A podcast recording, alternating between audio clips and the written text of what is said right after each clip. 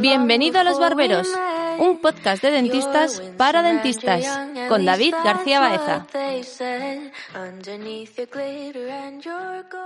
¿Qué tal chicos? ¿Cómo os ha ido hoy en la consulta? Pues bien, hoy estoy bastante aliviado. ¿Ah, Voy sí? a contar lo que me pasó ayer. Bueno, ayer fue el final de una aventura con un paciente que se llama Fermín. El tal Fermín este es un paciente mayor. Le puse una híbrida hace ocho años o nueve años. Estas híbridas que hacíamos perreras de, de resina. Y vino a verme hace como un mes. Y le convencí para que se la cambiase, porque estaban gastados los dientes. Se hizo una financiación y después de firmarla, vine hace un par de semanas. Los míos todos pagan muy a gusto. ¿eh? Bueno, pues cuando se la fui a quitar, que no sé si os habrá pasado, el tornillo de la izquierda y el de la derecha no salían. Estaban completamente ahí apretados y no había Dios de que, que lo quitase. Total que, bueno, pues me quedé ahí y ya estaba por pedir un kit de rescate de tornillos. Es el típico caso de la chimenea está muy profunda, donde metes el destornillador y al final Pero que no llega, no se, no se encaja el se encaja, pero notas que no va, que está forzado. Ese tío nunca vino a revisiones, con lo cual los tornillos estaban ahí totalmente atrapados y no había forma de quitarla. Y ya tenía pensado yo, pues, como que de rescate de tornillos, tal, porque es un, es un chocho lo que es lo que te ocurre. Y a este tío pues estaba convencido, al, al principio no quería, pero luego sí. Total que el, el, sábado ese me fui al Leroy Merlin a comprar unas cosas de jardinería. Y entonces veo una pantalla que está allí anunciando un afloja todo. Un afloja todo. Y digo, ¿y por qué no me compro yo el afloja todo y lo pruebo con el Fermín? Te iba a decir que tenemos todo un podcast por delante, pero por favor, prosigue. Sí, sí, bueno, entonces... El, bueno, nom- pues- el nombre del, arti- del artículo ya me interesa. Afloja, afloja todo. afloja todo, afloja todo, ¿no? Entonces la tía aparecía, ¿no? Allí con un tornillo oxidado, no sé qué. Se ha aflojado y, eso. Y, y obviamente eh, estaba maravilloso. Bueno, pues me lo compro, 30 pavos me costó. Me lo traigo a la consulta, le cito al tal Fermín, viene el Fermín, entonces le quito los teflones y le meto el spray por toda la híbrida, tío, por arriba, por debajo y tal, por todos los lados. Le unto los teflones de, de- del, del spray y se lo meto dentro. Y entonces lo también lo pensé. Bueno, pues el tío se va a casa. Los tres días llama, cabreado a la consulta, porque la boca le sabe a gasolina. y todo le sabe a gasolina. Y ahora el tío cabreado, como un mono, porque claro, porque desde que le hemos hecho la, la prótesis no sé qué, pues el tío no puede ni comer. Bueno, pues le quito los teflones y salen todos los tornillos flojos. ¿Qué dices? Como te lo cuento. Como te lo cuento. Acojonante. Acojonante. Y estoy aliviado porque ya por fin ayer le puse la prótesis nueva. Coño. Gracias a Floja Todo. Me quedo con eso.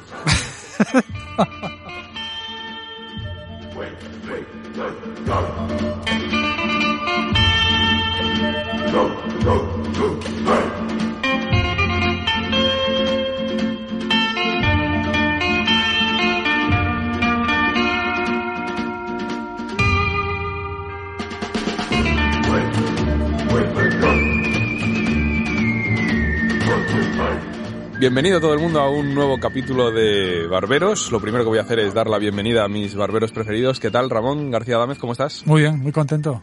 Muy, Bien. muy feliz de estar con todos. Me gusta. Juan Zufía, ¿qué tal? ¿Cómo estás? Buenas tardes, pues fenomenal. Muy entusiasmado con este capítulo porque es una técnica que me encanta y aunque la hago freestyle, pero esto es como las Pringles. Cuando haces bob ya no hay stop. Así que vamos a darle caña. Bien, bien, me gusta. Y bienvenido Nacho Charlén, ¿qué tal? Muy bien, ¿Todo muchas bien? gracias. Con muchas ganas de este podcast. Bueno, pues eh, me alegro mucho Que se estar preparen con- para seis horas de Sí, porque esto va a ser de la marinera.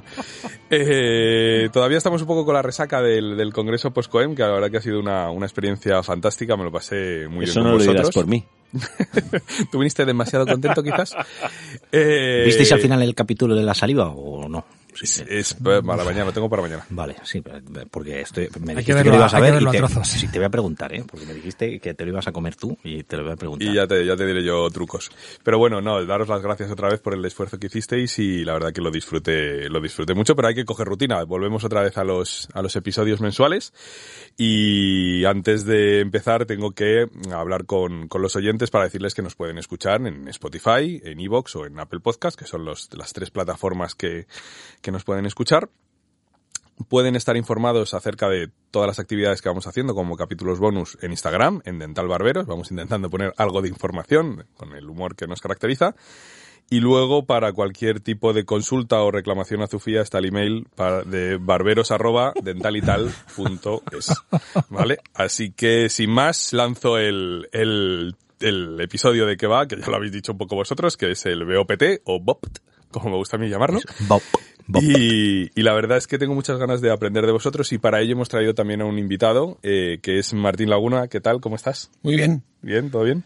Ilusionado, emocionado de estar aquí con vosotros. Me alegro mucho. Pues eh, si quieres, para más o menos que la gente te ubique, si nos cuentas un poquito eh, tu formación profesional, dónde estás trabajando, para que la gente te conozca, eh, nos dices y empezamos.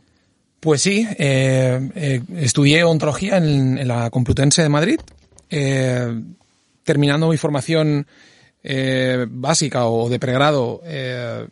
pasé a, a, hacer una residencia en el Instituto del Profesor Sada, estuve con, con el profesor Sada dos años y medio. Después de esto, eh, continué con el profesor Sada y con Pradíes en, en, eh, en el eh, título de implantología clínica de la Complutense. Justamente me coincidió que era el primer año que lo hacían y estuve con ellos. Y luego a partir de ahí, bueno, pues la verdad que me dediqué prácticamente en exclusiva a cirugía e implantes durante aproximadamente unos cinco años más o menos. A partir del momento en el que algo en mi cabeza cambió y, y me empecé a interesar cada vez más por la restauradora, por la prótesis ahí a partir de ahí fue como complementar con cursos, con estancias en, en, eh, en cursos sitios. pequeños, en, en, eh, en clínicas de, de, pues por ejemplo, con, con Javier, con Cremades, que sé que, que, ha estado aquí con vosotros, pues eh, estando con él, eh, con Oscar González, con, con distintos compañeros, hasta llegar a emocionarme tanto con la prótesis que decidí eh, hacerme técnico dental también. ¿Posterior a...? Posterior, posterior, a sí, sí. De esto hace como unos cinco años aproximadamente. Todos, todos lo hemos pensado, pero es un esfuerzo gordo. Qué bien, qué bien. Mm. Bueno, yo quise ser ingeniero después de... Sí, aeronáutico. Sí, bueno, todavía puedo... Eh, Lo estoy, Nunca es tarde, Juan. ¿Dónde, ¿Dónde hiciste prótesis? Pues me presenté por libre. Eh, me examiné en, eh, en Extremadura, en Don Benito. Yo soy de Don Benito. Pues en Don Benito, en el Instituto ¿Ah, sí? de Don Benito, me, me, examiné de la parte eh, teórica y práctica y Ajá. luego, bueno, pues hice, hice las prácticas en Alcázar, en un laboratorio de Alcázar. Qué bueno. Sí. Buenísimo. Oye, pues chapó. Y, y, bueno, y, y just, junto con mi formación más quirúrgica, que ha sido un poco la más reglada y la más extensa, pues he ido completando todo el... el Al final tienes un, un, un abanico. un abanico muy bueno. ¿Y ahora haces algo de prótesis a nivel de laboratorio o no? A nivel de laboratorio eh, tenemos un equipo súper bueno eh, muy completo, muy redondo, que abarca a tres consultas, somos tres eh, socios, eh, tenemos un laboratorio en, en exclusiva, no, no, no, en propiedad, sino eh, lo que es el, el, equipo de laboratorios trabaja en exclusiva para nosotros. Entonces es como que hemos cerrado un poquito el, el círculo. Estamos las tres consultas, nuestro laboratorio y, y la verdad que una, una relación súper directa y con... ¿Y ¿Dónde están ¿Eso las quiere consultas? decir que no haces nada de laboratorio? Eso quiere decir que estoy todos los días una hora en el laboratorio, pero solamente organizando. Sea, organizando, ayudando a los compañeros que están en el laboratorio y, y un poco dándoles la visión clínica. La visión clínica. Eh, las tres consultas son eh, Daimiel, Tomelloso y Alcázar de San Juan, que están, pues, todo es Ciudad Real, pero vamos, como a 30 kilómetros cada cosa una de otra, y el laboratorio lo tenemos en, en Alcázar de San Juan. Qué bien. Que es donde yo resido y la, y la, consulta que yo dirijo. Me gusta mucho la fórmula, no sabía yo esta, esta parte, joder, te conocía, pero no sabía yo esta parte. Me gusta, ¿ves? Pues Para todo sí, esto sirve. Sí, sí, la verdad, sí. Pues bueno, oye, fantástico. Yo creo que va a ser buenísimo tenerte aquí para este tema tan peculiar, que mucho hay muchas opiniones, muchas. De hecho, es importante el email para si nos confundimos en muchas cosas o decimos cosas que a lo mejor hay que rectificar, estaría bien que nos apuntaran. Sí. Eh, oye, Martín, oyentes, se, ¿no? se, se, te ve muy tranquilo y muy cómodo. Ya veremos si si estás igual, si estás igual en el jueguecito que te he preparado. No sé, eh, aquí hay, hay algún te, periodoncista exclusivo, creo que no, ¿no? Te, no. Entonces estoy cómodo, no hay problema. Te bueno, voy a poner pues, un aprieto con el juego, ya veremos luego. Para meternos directamente en, para meternos directamente en materia, así que con, con el tema BOPT ahí hay muchas cosas y muchos de los oyentes que tenemos a lo mejor no saben exactamente a qué nos referimos o han oído algo pero no saben algo arreglado. Entonces sí me gustaría que empezarais por lo menos generando una definición o generando lo que cada uno no considera, pero sí está considerado como BOPT o sus variantes, ¿no? Entonces, ¿quién, quién se lanza un poquito a, a darle? ¿Quieres eh, hablarnos, Martín? Yo encantado. Eh, vamos a ver, como algo un poco más ampliamente aceptado, tenemos que eh, la filosofía BOPT hace referencia a... Eh, te, te, lo voy a encaminar mucho por las preguntas que me suelen hacer a mí en, en formaciones, ¿vale? Es una filosofía restauradora, ¿vale? Porque mucha gente se centra en el tallado. Mucha gente eh, se centra en si es vertical, si lleva línea, si no lleva línea, si es un filo de cuchillo, si no. Ahí es lo que vamos a desgranar. Exactamente. Hay un magma que la gente eh, un poco confunde, incluso si hay una variedad o dos o, o, cuántas variedades. Pero la realidad es que BOPT es una filosofía restauradora y ahí no hay dudas y no hay mezclas. Es decir, la forma de restaurar los dientes una vez tallados y, y, podremos ahora decir de qué manera hemos preparado el diente. Pero la manera de restaurar, la filosofía de restauración BOPT es una y, y, y todos lo hacemos igual o prácticamente igual, ¿vale? Okay. Esa filosofía restauradora va encaminada a conseguir estabilidad, estabilidad de los tejidos, ¿de acuerdo? Eh, en, a, a, engrosar y potenciar un, un entorno periodontal contando con que estamos hablando de BOPT aplicado a diente. Sí, vamos y, a intentar enfocarnos a diente casi todo el 100% del podcast. Y, y, sobre todo, es lo que te digo, estabilidad, porque evidentemente eh, hoy estoy con, con cuatro eh, profesionales de nivel que estoy seguro que no podría discutir con ninguno de vosotros el que una preparación con línea, con un chamfer correcto y con unos profesionales bien manejados, eh, no es estable. No vengo a, a, a decir esto ni a defender esto, pero es cierto que eh, en determinadas situaciones estaréis conmigo, sobre todo en, en fenotipos finos, eh, que conseguir que esa, ese entorno periodontal permanezca inalterable a lo largo de los años es bastante complicado. Incluso muchas veces tenemos que asociar técnicas de mucogingival a nuestras restauraciones para incluso dar una integridad o una integración de nuestras restauraciones que BOPT nos va a ayudar. Por lo tanto, yo siempre digo que es una filosofía restauradora encaminada a estabilizar el tratamiento en el tiempo y a, a potenciar los tejidos blandos. Y por es más o menos lo que tenemos en la cabeza. ¿Estáis de acuerdo en general sí. con eso? Sí, ¿no? Más o menos lo, lo que habéis visto y, y, y, eso, ¿no? Entonces, quizá donde difiere un poquito la cosa es en, en, en cómo preparamos el diente, ¿no? Ahí es donde empieza, eh, digamos, a haber un poco de, de contradicciones o, o, por lo menos distintas filosofías, ¿no? Muchas veces se habla de, de, tallado vertical, otra vez de filo de cuchillo, otra vez es dónde dejo mi preparación, hasta dónde llego, y ahí es donde quiero que empecéis a desgranar vosotros lo que hacéis hay muchos cursos de, de, BOPT, hay muchos artículos de BOPT, hay muchas filosofías. A mí lo que me interesa realmente es, pues, para lo que nace Barberos, con una cerveza aquí, que es lo que hacemos en la consulta, y cómo hemos ido variando, que seguro que habéis ido variando de lo que habéis visto, lo que habéis aprendido y lo que habéis experimentado, y ahora ya con unos años de experiencia yo creo que cada uno habéis llegado a una conclusión, y eso realmente es lo que más, más me interesa. Sí, porque BOPT, ¿desde cuándo lo hacéis? Porque, ¿cuándo vino Loy por primera vez? Porque el artículo famoso de Loy de la europea salió en el 2013. En el 2013 salió el artículo, creo, de la europea. Pero él publicó antes, en el 2008, en el 2009, en Le Quintessence, fue donde salió el artículo de BOPT original. Pero, ¿qué año fue el año que tuvo una sesión, un CEPES Valores, creo que fue, un fue día un CEPES completo? Valores. Fue un CEPES Valores y ahora mismo no recuerdo 2014, bien el año. puede Yo creo que puede 2014. ser 2014, sí. Sí, no me extrañaría. Yo la primera vez que le vi en CEPES fue en Málaga, CEPES Málaga no recuerdo el año. No sé si es 16 no, pero eso fue después. o es 14 o cuándo es. después. La primera vez vino a Valores Madrid. 2013 Sí, fue, un sábado, 2013 un fue sábado. Oviedo, fue las EPES de Oviedo. Ahí no estaba. El 14 Ahí creo no que estaba. fue en, en Málaga, puede ser. Y el 15 creo que fue en Granada. Puede. Hubo dos en Andalucía seguidas. Haremos. Yo Luego creo que la Bilbao. primera vez fue en Valores, estoy prácticamente convencido. Puede que no, a lo mejor el próximo podcast podemos salir de dudas al respecto. Ya, ya trabajaremos ahora. pero, pero creo que fue en Valores eh, y fue el día que todos flipamos en colores.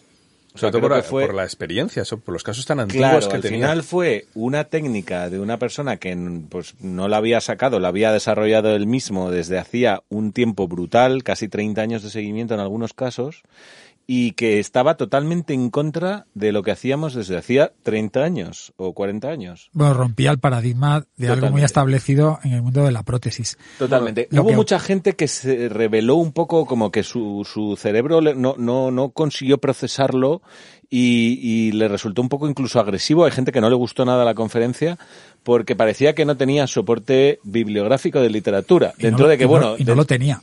No lo tenía, pero bueno, si uno llega a rascar un poco conceptualmente, podría haber seguido artículos de los años 70, 80 de preparaciones en filo de cuchillo clásicas del y, dientes y de, y los años 50. Bueno, y de los años 50. Yo, ahí ya. Lo que pasa es que la filo- en los años 50 tú ya estabas, eh, hacías algo de prótesis. Sí, en- yo ya, bueno, yo ya, sí. Y entonces Te- tienes, te- tienes más ventaja que yo al ya. respecto. Tenía pero, posgrado. pero flipamos. Y, y la verdad es que tenía un soporte clínico de tanto tiempo de evolución que a mí me dejó impresionado. Y, por ejemplo, yo estaba con Javier Fábrega al lado ese día Y, y Fabrega también alucinó diciendo, joder, una cosa es que no tenga soporte bibliográfico, que es verdad que no lo había, pero, pero lo que estábamos viendo no era algo trucado. O sea, es Y como siempre digo, de una manera además muy elegante y bien hecho. porque Las fotos eran de una calidad fantástica, la presentación, la limpieza, la ejecución, todo eso es que ayuda a que un método te entre por los ojos. Lo que pasa es que tenemos la tendencia muchas veces de cuando vemos algo innovador y desconocido, eh, enseguida sale la crítica, ¿no? Eh, y no, no, no me parece bien. Yo no sé si fue en el 13 o en el 14. Yo sé que para mí la SEPES de 2013 fue especial en Oviedo porque me- en la puerta del hotel me encontré a Rosendo, del grupo Leño, Rosendo Mercado, y me hice una foto con él. Y a partir de ahí no recuerdo nada más de esas SEPES. Muy bien, Juan. No sé si fue... Te fuiste- porque te fuiste con Rosendo. Me fui con Rosendo de Cañas.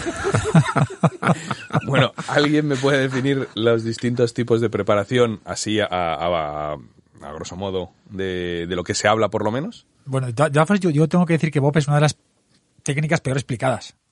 Y, y- y lo digo porque yo cuando estuve en Málaga viendo a, a Aloy y en, en Valores viendo a Aloy, Tú Yo hiciste no. un taller con él, ¿no? y hice un taller. ¿De pues, dos días? O... Sí, sí, no me lo acabaron de explicar bien, sinceramente. Y en eso coincido con Pradies, que Pradies en un COEM lo dijo en un auditorio de mil personas. Dijo, Bueno, o, o tú te habías mm, tomado dos carajillos también en puede el ser, desayuno también, puede ser. Pero, pero coincidió Pradies en el sentido de que dijo, y yo coincido con él plenamente, que una técnica no se puede explicar tan mal como la explicó Loy, en parte por el idioma y, y, y en parte porque, porque didácticamente tenía muchas lagunas. Y es más, la evidencia es que ha venido varias veces a, a SEPE, sigue llenando auditorios. ¿Varias? Varias veces, no sé cu- cuántas. Varias es un término Creo, muy... creo que es Sepes Platinum, pero, pero no, no- no tengo claro. sigue llenando auditorios y la gente sigue han dado sin, hasta la, sin tenerlo hasta la claro. taza del hormiguero le han dado. Sigue sin tenerlo claro. Y luego han surgido variantes, porque a partir de la técnica original de Loy han surgido variantes como la de la escuela de, de, de Bord de Barcelona, de Xavi Vela y algunas otras que hacemos nosotros de forma un poco freelance. Pues a ver, que, que- que- que os ordene. Entonces, ¿qué es lo que dice para los oyentes sobre todo? eh? ¿Qué es lo que dice? ¿Qué línea de terminación eh, fomenta o describe Loy en su técnica? Bueno, básicamente, básicamente Bob es una, es una filosofía que, que son tres patas de una mesa y la preparación es la primera de ellas. Y es... Y, y básicamente es que no hay línea de terminación. La línea de Eso es lo terminación la marca la restauración. Claro, o sea, no hay línea de terminación. Entonces, si tú Tienes tienes, que, definir... tienes que definirla, tienes que definirla tú o el técnico, generalmente el, el clínico. Es el que Si- tiene si que me definir la permitís- línea. Si me permitís hacer un, un- un inciso, eh, ahí es 100% eh, lo que tiene que quedar súper claro, porque hay algo que a mí me da urticaria cada vez que hablo con técnicos de laboratorio o hablo con compañeros que me dicen que si Bob es filo de cuchillo. Y todos tenemos que tener claro que filo de cuchillo tiene una línea de terminación. Es decir, cuando tallamos filo de cuchillo hay una línea de terminación. Un- eh, eh, el comportamiento de la restauración va a ser vertical, pero hay una línea de terminación. Mientras que eh, a mí por eso siempre me gusta utilizar mucho el término en inglés, porque es muy, muy visual. Es decir, en inglés al filo de cuchillo le damos father edge y el father edge es un borde de pluma, es decir, borde suave. Hay un pequeño cambio de inclinación. Mientras que si utilizamos el término edgeless, es decir, no hay ningún borde, pues esto es lo que buscamos con BOPT. ¿Qué vamos a ir de profundo? ¿Cuánto vamos a ir? Ahí está. Eh, pe- pe- per- permíteme un inciso. ¿Realmente tú puedes tener un, un sutil mm, línea de terminación o una línea, un cambio de contorno en algún punto de esta, de- del diente? El problema es que a ti no te va a importar ese cambio de contorno que puedas llegar a, pro- a provocar. La, la restauración es la que va a acabar en un punto, el Que sea, después, que ahora- es independiente de hasta dónde hayas preparado tú ese diente, esa raíz, ese- esa, esa preparación, que es la que va a definir desde dónde empieza. Lo entiendo. Entonces, una persona que tiene un diente, por las razones que sean, que va a tallar y entonces coge su fresa en forma de lanza, digamos, ¿no? Eh, y empieza a tallar, tiene que, eh, entiendo que la línea de terminación la definiremos después, ¿no? Pero tiene que llegar a un punto, o sea, tiene que llegar a una profundidad, desarrollarme un poco esa, esa profundidad. ¿Yo? Dime, dime. A ver, eh, Ignacio lo tiene claro y en, y en, eh, su artículo eh, nos lo define, en las conferencias lo define, dentro de que estoy de acuerdo con que quizá no, no ha estado nunca tremendamente bien explicado, o por lo menos para, para los que no habíamos empezado a hacerlo, nos resultaba difícil de entender, pero lo define muy bien. Es decir, Ignacio lo único que quiere, el propósito que tiene es eliminar eh, la dominancia natural del diente y por lo tanto es borrar, en- hablamos de dientes sanos, Sí, con sí, sí. periodonto sano, Correcto. eh, eliminar eh, la línea velocementaria. Y por lo tanto, no quiere llegar a invadir conectivo, pero quiere borrar restos de epitelio y esa línea velocementaria, borrar esmalte. Bien. esta es la definición clásica de cuál es la preparación de Ignacio. Así vamos a conseguir una, un edgeless, una preparación vertical 100%. Claro, ¿Por qué? Porque nosotros no vamos a profundizar hasta el cambio de angulación que ha generado su fresa. Porque entonces estaríamos llegando al conectivo y nunca va a ser así en nuestra restauración. Nos vamos a quedar más coronal y por lo tanto estamos en una pared vertical, no hay líneas. Bien. Eso sería una opción. Y la otra opción, eh, que quizás es la que yo más practico. Pero antes de meternos en, en, esa que es la que me interesa realmente, porque la de hoy ya la he visto muchas veces, pero sí que es verdad que si tú le dices a una persona que borre la línea melocementaria, prácticamente eh, lo hace al tacto, o sea, primero tiene que sondar. Es que digamos, Lois hay pocos. Claro, es que eso que veíamos todos cuando vemos, que tiene unas manos como un ángel, otra vez Lois sonda, te hace un mapeo, se hace un mapeo mental del sonda. Además es brutal, si habéis tenido oportunidad de verla en directo, es, eh, a mí me parece imposible, ¿no? Eh, hace un mapeo mental y vas viendo cómo él juega con la altura en la que profundiza su fresa en base a ese mapeo que ha hecho con su sonda. que tiene por No sé si es tacto, no sé si es recuerdo del sondaje, no sé si es una imagen tridimensional que genera en su cabeza y él va ¿Estoy 100% seguro que no ha tocado conectivo? Yo creo que no se puede estar seguro. ¿Estamos 100% seguros de que ha borrado la línea amenazamentaria en todo? Pues quiero pensar que sí, porque además eh, el provisional, como va a funcionar como una telescópica, que lo hablaremos después, si hubiéramos dejado alguna falsa zona eh, de ángulo muerto, va a ser testigo nuestro provisional. Entonces, eh, lo que pasa es que partiendo de una anatomía hiper mega básica, porque esta pregunta yo la hago mucho cuando hacemos cursos detallado. Entonces les preguntamos, ¿a qué profundidad está el LAC? Y la gente, os puedo asegurar que la, no lo saben. ¿A qué profundidad? Dice, bueno, tú quitas el LAC. Ya veremos por qué se quita el LAC. También voy a comentar yo algo sobre el LAC ahora. Pero ¿a qué profundidad está el LAC en un paciente perfecto con un periodonto perfecto y un diente perfecto? ¿A qué profundidad? Pues vamos a ver. Es, tremendamente variable. Puede ser desde la EPA hasta una recesión. Vamos a ver. y, la segunda, pregunta es, ¿tú con la sonda, porque yo no, ¿eh? ya te lo digo de entrada que yo no, ¿eres capaz de detectar ese LAC?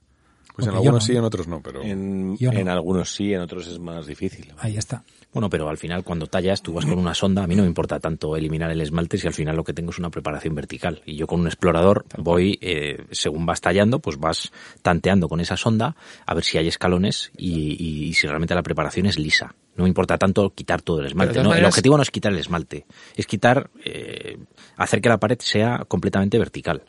Y eso sí, al tacto se nota. No tienes tanto que fijarte dónde está el lac. Sí, pero esos argumentos que decías, creo que... Hay una, el LAC hay una cosa muy interesante y es, el LAC existe y es la memoria de la encía.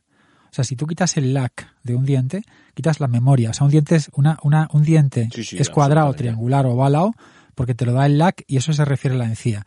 Entonces, una de las patas más importantes del BOP es que tú puedes manejar tu perfil de emergencia como si fuese un perfil de implante porque tú quitas la memoria de esa encía que está en el LAC. O sea, que sí es importante quitarlo.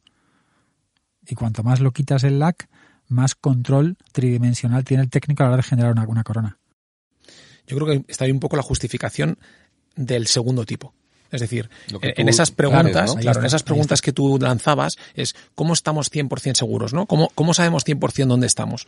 Entonces, como no estamos, yo muchas veces también hago esas preguntas y hago una pregunta más, y es, eh, vale, vamos, vamos a hacer ese esquema que todos tenemos en la mente del reparto de 1-1-1, ¿no? De un surco, uno epitelio, uno conectivo.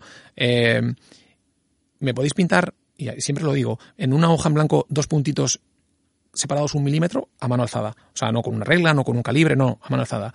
Y te encuentras de todo. Hay gente que se va a dos, hay gente que no llega a medio. O sea, ponte que realmente el esquema ese fuera real y luego ni siquiera sabemos con una fresa rotando a una velocidad, con agua, con sangre, dentro de un tejido, cuánto estamos entrando. Entonces, esas preguntas más la que yo te digo ahora justifican el que yo democratice mi preparación eh, yendo a, a, un, a un suelo sólido. Y el suelo sólido para mí es la cresta.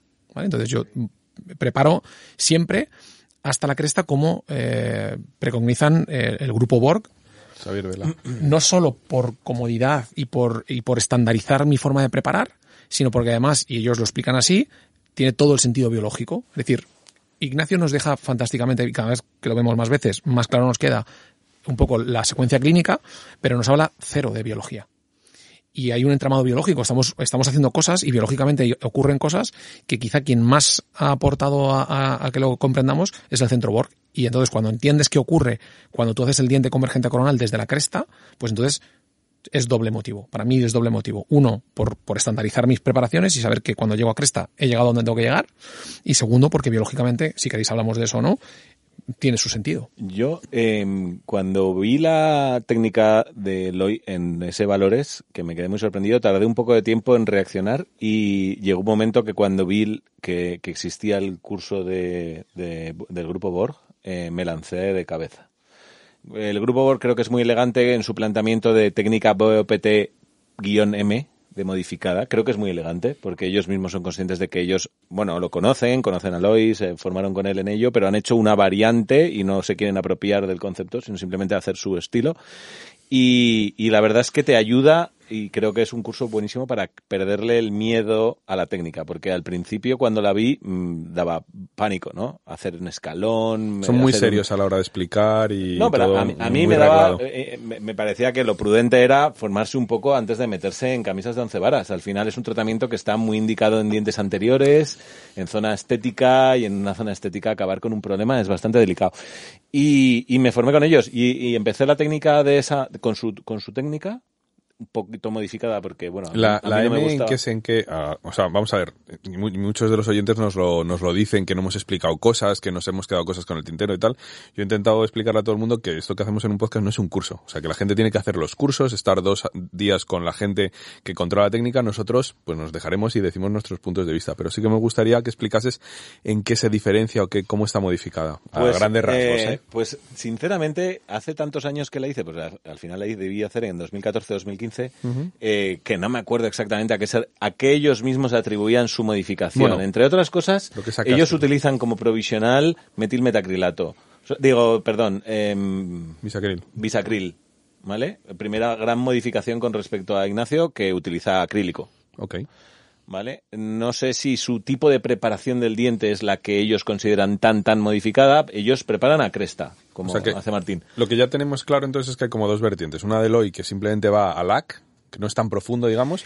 Yo Y una modificada de más que preconiza el grupo Borg, donde va a cresta, o sea, que es también la que hace Martín. en ¿no? mi opinión personal y con lo que yo he ido evolucionando con la técnica, creo que la preparación modificada es mm, menos conservadora. Creo que elimina mucho más diente y cuando tú... Una cosa que yo le puedo criticar dentro de mm, toda la humildad del mundo a Ignacio Loy es que yo en cuatro veces que le he visto, cuatro años seguidos, creo recordar que solo he visto una radiografía suya de un tratamiento acabado. Una única radiografía de un incisivo lateral.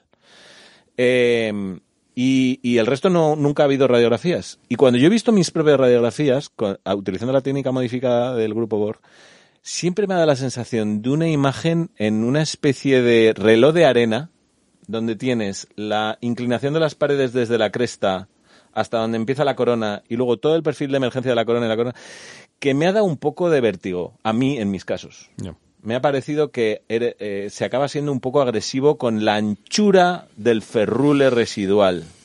Mm, Y eso me preocupa. Es decir, el grosor de pared que te queda después de hacer un diente muy cónico desde cresta, Cuanto más subes, más, claro, más, cuando llevas. más claro. suben, convergen antes y por lo tanto el, el espesor residual de raíz me preocupa. No de será mis lo mismo un diente Porque las, las triangular que un fresas diente que, las fresas que empleáis son las originales de Loy o no? Yo empleo, yo empleo unas, unas fresas en forma de llama que yo creo que son más delgadas, son más progresivas, creo que las de Loy, las que lo que tengo recorda, lo que recuerdo del catálogo de Sweden. Yo solo meto una que no está en el, en, en el kit de Loy original, eh, que eh, es la que yo llamo fresa de sindesmotomía, que luego si queréis os cuento qué es. Ya, ya, cuéntanoslo ya. Bueno. Me gusta el nombre. Eh, Vamos a, vamos a la preparación para hablar de la fresa sin desmotomía. que Estamos hablando de la de Ah, vale, vale, ¿no? Eh, eh, ¿O no? Sí, sobre todo, eh, porque lo que dice Nacho eh, respecto a esas diferencias, yo creo que la, la principal diferencia es esta, porque yo creo que ha habido un consenso, quizá un poco hermanando todas las posturas desde la empresa que un poco está capitaneando esto eh, a nivel mundial, que es Sude Vale. Martina. Perfecto. Y, se habla de todo. y- y yo creo que querían que no hubiera ni egos, ni rivalidades, ni malestares por parte de nadie. Y la verdad que se ha unificado un poco la- eh, eh, en lo que hoy os he dicho nada más empezar. Que BOPT es una filosofía restauradora. Y como filosofía restauradora es muy similar la del gru- grupo Borg a la del hoy. Es verdad que los perfiles de emergencia son radicalmente diferentes. Si veis una corona, el perfil de una corona, o, o- o los que lo hacéis vosotros, una corona, si hacéis el protocolo de Ignacio, es una corona con unos perfiles suaves, muy similares a las, a las Vertiprep, por ejemplo. Eso es, exacto. Mientras que si te vas a- a- al grupo Borg, tienes unos perfiles mucho más abruptos, pero de- eh, radican en lo que ha dicho Nacho. Y es que estamos haciendo el diente más estrecho. Y al hacer el diente más estrecho hay más salto entre el pilar, entre el muñón y la corona. Entonces, eh, la diferencia viene ahí. Pero la filosofía de invasión sur controlada del surco, eh, mm, eh, dónde vamos a ir, hasta dónde, cuál es el festoneado de la corona, cuál es el material de la corona, eh, todo eso es, es prácticamente igual. Ahora, la preparación no. Y no es solamente eh, por referencia eh, y por eh, hacer fácil la preparación, que también, sino porque ellos argumentan mucho eh, las posibilidades que nos da el BOPT en favorecer algo que ellos llaman el housing, el housing del diente. Entonces, realmente todos pensamos, por ejemplo, decía, está muy indicada en anteriores. Estamos imaginándonos el típico central eh, que tiene un, fenotipo grueso y que vas a conseguir un- una emergencia preciosa para la foto. Pero es que yo creo que os, que os tenéis que imaginar, porque claro, en ese caso muy probablemente ninguno tallaríamos una corona. O si ya estaba la corona y no había recesión, pues y a con, lo mejor y con biotipo grueso y tal no, no teníamos problemas Claro. con los tallados de antes. seguramente Entonces, repetirías un mismo chamfer si está todo bien mantenido, no hay invasión del Claro. espacio ni nada. Lo que hemos visto es en fenotipos finos Exacto. que a los dos, tres años ya empezamos a ver recesiones en nuestras coronas. Decíamos.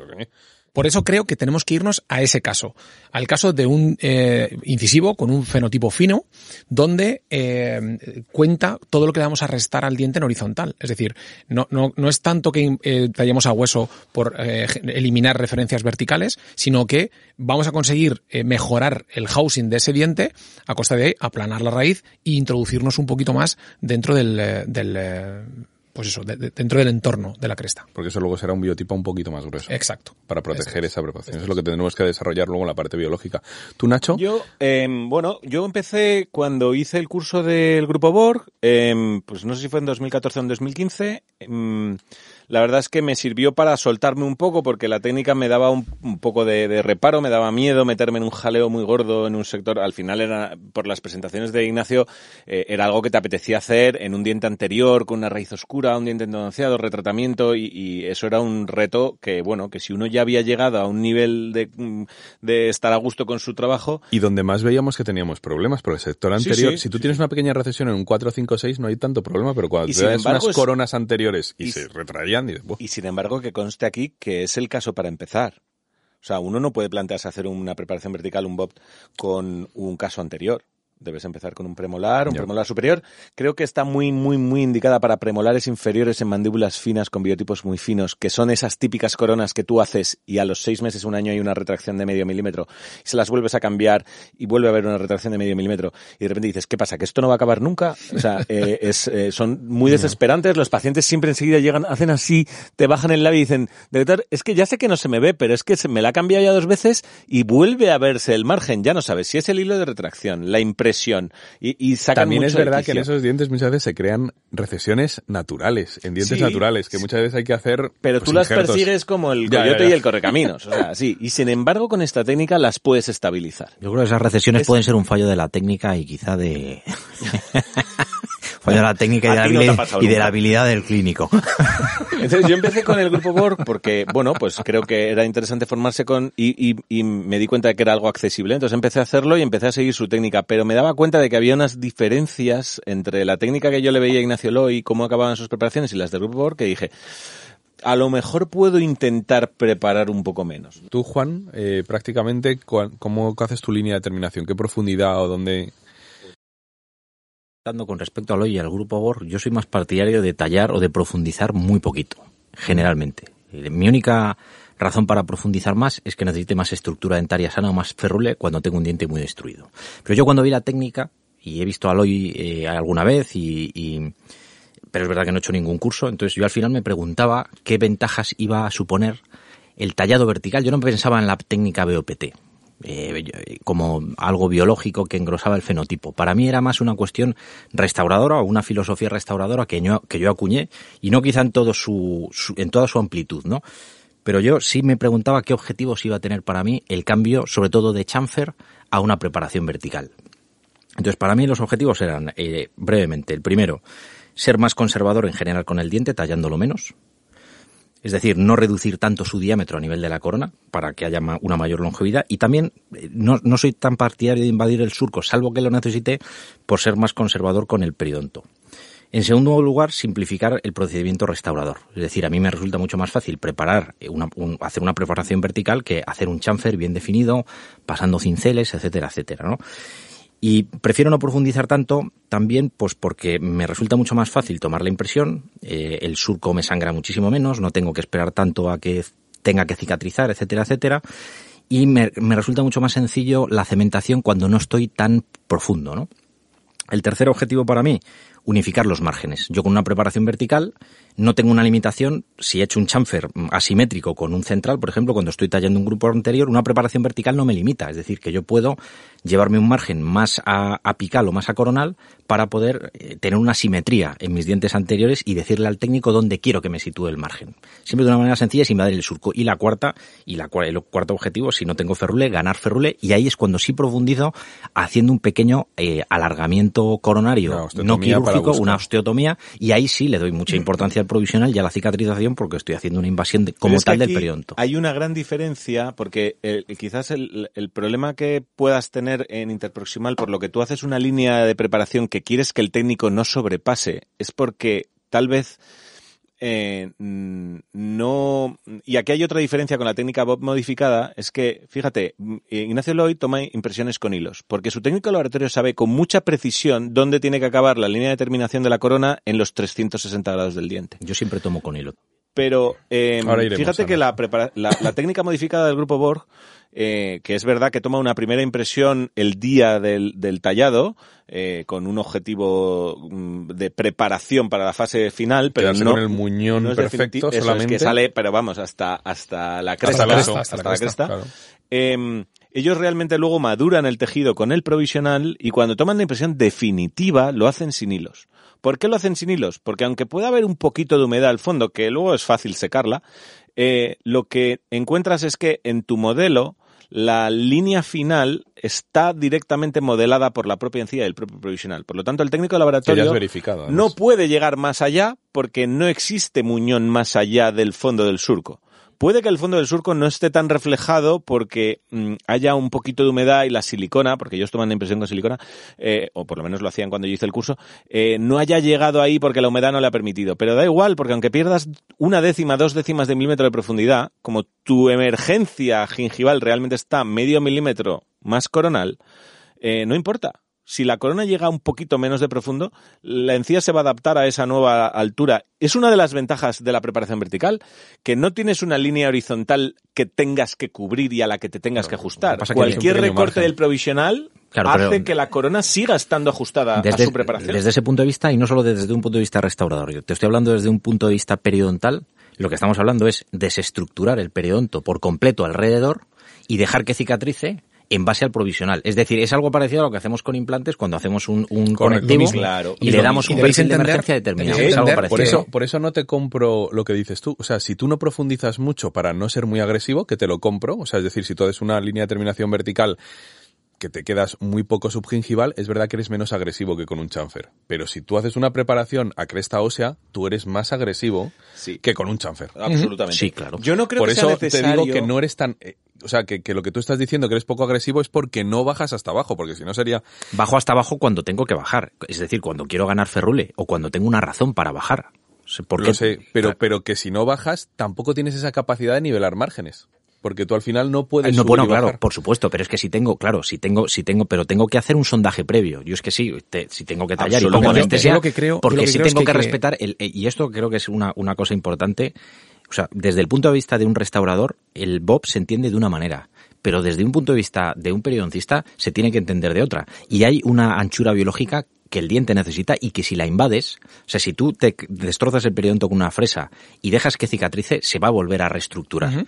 Estamos entrando en un tratamiento complejo y más largo, donde tiene relevancia el provisional, la fase de cicatrización, o sea, y hay un procedimiento mucho más complejo que no siempre, desde mi punto de vista, es necesario. Entonces yo profundizo más o menos en función de lo que necesite. Pero yo tengo que, claro, yo tengo que sondar y cuando yo sondo, tengo que saber, en un, en un paciente sano que no tiene inflamación, que si es periodontal, lo hemos tenido primero que estabilizar, y si es un paciente perfectamente sano sin enfermedad periodontal, yo tengo que saber el sondaje a hueso. Claro. Y tengo que saber lo que puedo profundizar. Y tengo que saber que si quiero nivelar ahí sí tengo que profundizar en ese surco más y tengo que desestructurar ese periodonto y en ese caso sí tengo Que, pero yo no es que profundice poco siempre. Hay veces que profundizo poco si no necesito profundizar y hay veces que profundizo hasta es el corvejón. clave, El poder, el poder a- a- individualizar la, eh, eh, la, la técnica de preparación al Eso caso. es, correcto. Porque como os he dicho, la filosofía restauradora es la misma, pero la técnica de preparación la vamos a adaptar.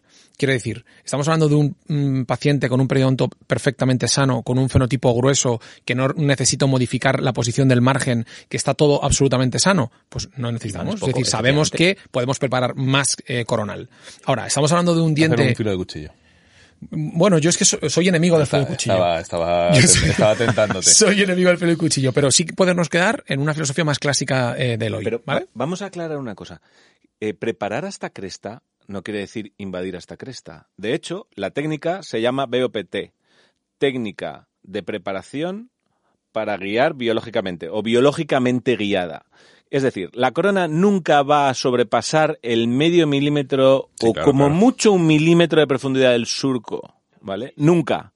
Otra cosa es que tú quieras romper la unión epitelial, lo que se llama gingitage, ¿no? Ahora hablaremos de, de la parte, digamos, biológica. Claro, Yo eso quería- so- eh, para, eh, eso. para es, em, promover un remodelado de esa encía. Pero yo, claro, para pero- ordenar un poco todo. Pero yo, porque yo- yo estamos puedo promover eso cuando quiero remodelar. O sea, No, entonces hay casos claro. donde quiero remodelar porque quiero nivelar Porque márgenes. para mí no bueno, es una no tenga técnica ferrule. universal para todos los casos. Y yo sé que, Eso como es. todas las técnicas, al final hay eh, algunas personas que la adquieren en su mm, modo más absoluto y le pasan de utilizar una a utilizar otra de forma radical. Yo creo que es una técnica más para casos concretos. Por eso, para que los oyentes No estén claros, igual que Martín ha sido bastante claro en que él siempre va a cresta ósea y va a hacerlo, efectivamente modificará en algún caso, pero yo lo que quería que en líneas generales vosotros dijerais, Martín va un poco a línea ósea, tú Nacho vas a línea ósea, pero digamos que en mesial y distal intentas protegerte un poquito más y tú Juan, por lo que he entendido, ya Depende. tú depende. No, No, bueno, no, yo, no, yo, no, me yo has- tallo, yo tallo verticalmente, es decir, he eliminado el chamfer de mi práctica, eh, prácticamente del todo, salvo en casos en los que ya lo tenga preestablecido y, lo- y- y no quiera tallar más. Pero normalmente, o sea, yo eh, he pasado del chamfer a la preparación vertical, que es no hay filo de cuchillo salvo en interproximal que yo no invado la papila. Y esa preparación vertical Parece Salvador Illa. O sea, pero- que- que ¿a dónde llegas? O sea, vas, vas Pues a depende, hueso... te lo, estoy, te lo estoy diciendo. Yo, ¿por qué tengo que ir a hueso? Si mi objetivo es hacer una restauración en un periodonto sano, yo porque tengo que, pues voy a lo sencillo, voy a hacer una preparación vertical sencilla, porque hoy en día con las, eh, los materiales restauradoras yo puedo, puedo tener una corona de circonio. eh, Cuando dices sencilla, ¿te sangra la encía o no? Intento, si puedo, y no tengo que modificar el margen o el contorno de esa corona, intento que sangre lo menos posible. Un poquito va a sangrar, pero luego le, le meto el hilo de, retracción y yo puedo ver, tomar la impresión. Tú, te- tú estás mezclando churras con merinas. Vamos a ver. Yo, yo creo, ¿eh? Mira. A ver, yo, hay, el, yo el Bob no lo hago en todos los casos. En algunos casos lo hago y en otros no. Bueno, Porque pero en te- algunos claro, lo necesito porque... te- tendrás que- te- tendrás porque que tener unas indicaciones. Porque claro, en todos los biotipos no son iguales. Efectivamente, por lo Vale. tanto, claro. Lo que sí es cierto es que hoy en día no tiene sentido, con los materiales que tenemos, tallar con formato horizontal, ni con chanfer ni con hombro. En parte porque es muy agresivo y en parte porque es muy difícil. Porque hacer un chanfer un hombro es dificilísimo hacerlo. Claro.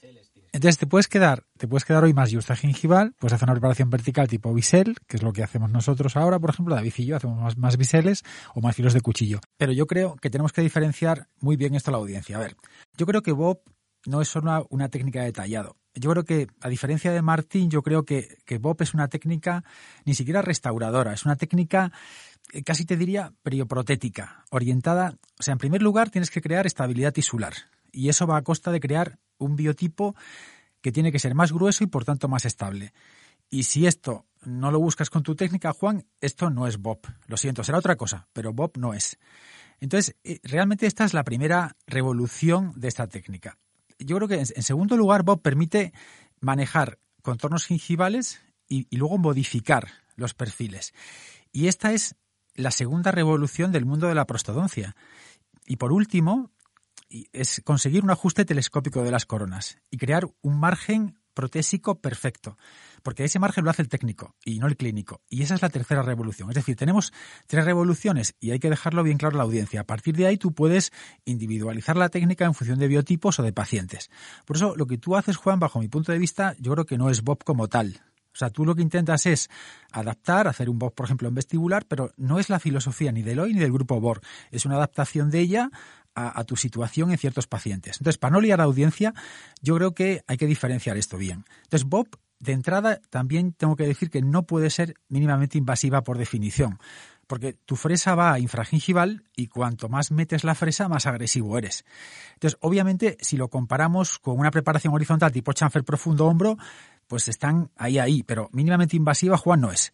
Entonces, las fresas primeras que sacó Loy, que son las 862 y 863 originales, son bastante anchas y entonces buscan crear bastante espacio para el sangrado. Y va asociado Bob a eso. Es un sangrado circunferencial y provoca un raspado quirúrgico, clavicular, controlado y va asociado siempre a un provisional que cierra la herida y ese coágulo crea un entorno que lo convierte luego en tejido conectivo.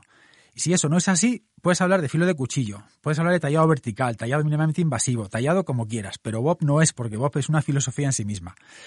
Y luego, y con esto quiero dejar también ciertas cosas claras, Bob va asociado a, un cambio en, en, lo que se llama el cuarto plano del diente. Y esto voy a intentar también explicarlo. A nivel sagital tenemos un plano incisal, un plano medio, un plano cervical y luego un cuarto plano infragingival, que es el que va asociado a lo que se llama habitualmente perfil de emergencia, que no es más que bueno, pues el apoyo tisular de la encía, eh, la zona de ese diente que está apoyada por la encía y depende del LAC, de la línea melocementaria. Entonces, en la técnica convencional, ese cuarto plano no se intenta modificar, o sea, no llegas al LAC, y el soporte del tejido tisular siempre está en el diente. Pero si tú eliminas el LAC, que es el soporte del diente, o sea, ese cuarto plano, la memoria que nos da la información del perfil de emergencia la puedes crear nueva. Y entonces no está en el diente, está en la restauración, en el provisional o en, los, o en el definitivo, como, como pasa en los implantes. Y ahí reside la, puta maravilla de esta técnica, que, que, siendo empírica y muy poco refrendada de la literatura, pues nos ha volado literalmente la cabeza y ha roto todos los paradigmas de la prótesis tradicional. Entonces, claro, todo esto unido a que Bob consigue un margen pues perfecto, porque en el fondo el técnico es el que lo crea, y entonces el técnico siempre va a hacer mejor margen que nosotros. Y es un margen encima cónico, telescópico, y, y deriva de algo que sí es cierto que no es nuevo, porque esto viene de estudios del 57, de, de Rosentiel, de Sandrick, y entonces el mejor ajuste está pues ejecutado en el tema telescópico. Pero originalmente el Bob era una técnica que exigía pues un milímetro, medio milímetro de restauraciones con metal. Y eso no es nuevo, eso viene de una filosofía, como digo, americana. Pero la aparición del circonio lo ha cambiado. Y es la crítica que le hacíamos al principio a esta técnica, porque, porque nuestro cerebro al principio no llegaba a vislumbrar ese concepto del hoy de cambio de biotipo periodontal. Que eso yo es lo que he variado y he hecho incluso en o sea, en biotipos gruesos, en sector anterior, sí que intento siempre cambiarlo. Ahora bien. O sea, yo le hago sangrar siempre, eh, genero esa herida, genero ese coágulo y todo. Es verdad que en sector en posterior yo me voy un poco como Juan, es decir, soy menos invasivo, me da igual que haya un poquito de retracción, intento que no sangre, mimo esa encía y voy a ese filo de cuchillo que con materiales como los que tenemos ahora de circonio puedo manejar otras cosas que ya hablaremos. Pero por eso quería que cada uno definieseis lo que hacéis. Y tú, Ramón, más Lo que o menos pasa para que sí es cierto que, claro, que en interproximal y la cresta es bajar mucho. Porque tú en vestibular tú bajas a cresta con 3 milímetros, pero en interproximal tienes la papila y tienes a 5 la cresta, con lo cual tienes que meter mucha fresa y el sangrado en papila a veces es muy profuso. ¿Qué ocurre? Que a veces en interproximal no te vas tan abajo. ¿Qué ocurre cuando tallas no solo un diente, sino que tallas varios? Que tienes la técnica como el acelerador del coche, que al final tú lo que ocurre es que cada vez lo pisas más. Entonces tú empiezas muy conservador, empiezas bajando con tu mano pirulís. 0,1, 0,2, 0,3, 0,5 y cuando te das cuenta estás abajo del todo. Porque en el fondo dependes del pulso de tu mano. Por eso yo decidí pasar, como decía Martín, a un stop que me pare la fresa. Porque realmente cuando yo empecé con la técnica de Loy, en la que tienes que controlar a qué distancia te metes, es que es imposible de controlar. Yo no, yo tallo, pero no soy tan bueno. Entonces, en el fondo, yo necesito un stop que me la pare y por eso yo paro en cresta porque no puedo seguir más, simplemente. Claro. Más o menos en porcentaje, que eso me, va me interesa un poco de cada vosotros. En porcentaje, ¿qué, qué dientes haces BOPT? O sea, Yo ahora hago un 50-50. 50-50. ¿Tú, Martín? 100%. Tú sí, todo BOPT. ¿Nacho? Yo un 50-50 puede que... Sí, 50-50 está bien. ¿Vale? ¿Y tú, Juan? Yo todo, yo todo vertical y hay veces que invado más el surco y menos en función de mi Eso nos ha quedado periodonto. Claro. Pero es que eh, pero es que no te puedo dar un porcentaje de por qué. Yo tengo que analizar el caso y cuál es el objetivo de Era mi tra- por si tenías una- de, de- de mi tratamiento. Es decir, yo, yo, yo personalmente, yo personalmente y, y- y ya que tocáis el tema, esto de aumentar, cojones. esto, de- esto de aumentar el, el, el periodonto a costa de quitarle espacio al diente, eh, yo es algo que personalmente he eliminado de mi práctica. Eh, no me, Pero Juan, en implantes, adit- eh, usas aditamentos cada vez más estrechos para darle más espacio al Pero es que tejido, un implante y un diente, en un diente hay un periodonto. Y en un implante no. pero que se va a restituir.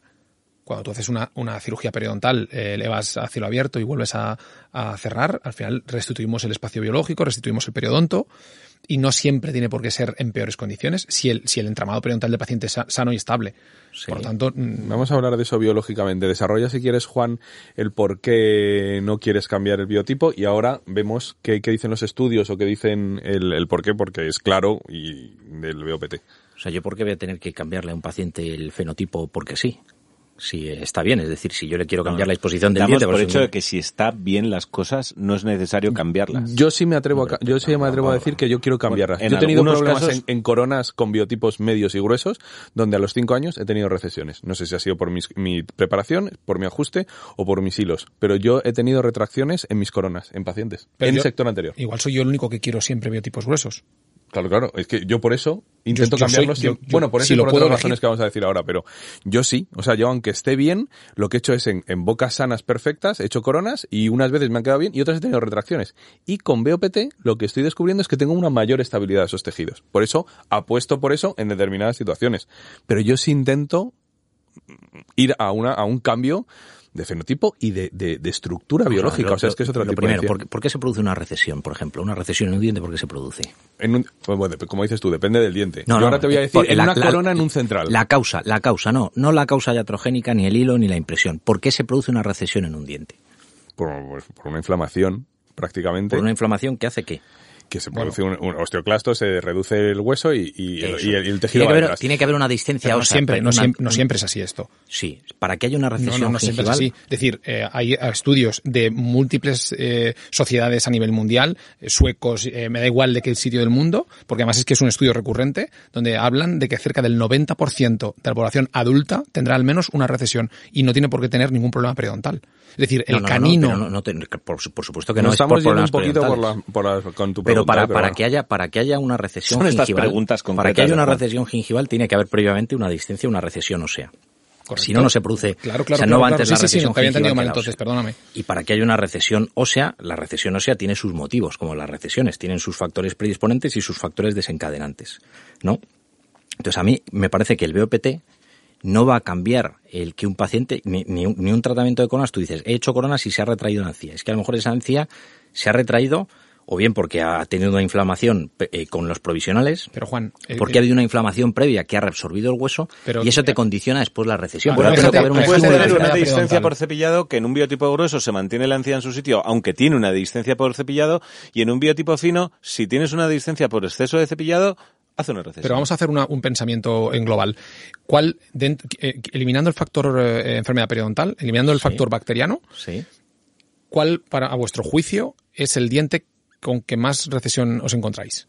El fenotipo fino. el que Sí, tiene- pero ¿qué ¿qué, diente, diente? qué Dentro de boca, ¿qué diente es el, el que más? No lo sé, la verdad que no posiblemente decirte. caninos. Seguro que hay un estudio. Premolares, in- premolares incisivos Canino superior inferiores. inferior, canino Sí. superior inferior son casi siempre los que más, quitando incisivos por ortodoncia y demás. Canino superior inferior y premolares inferiores. Son los que más recesionan. Y si eh, analizamos la forma, el volumen y la forma del diente, son los dientes con un volumen eh, de corona anatómica mayor y con un, un espesor mm, vestíbulo-palatino eh, mayor de la raíz.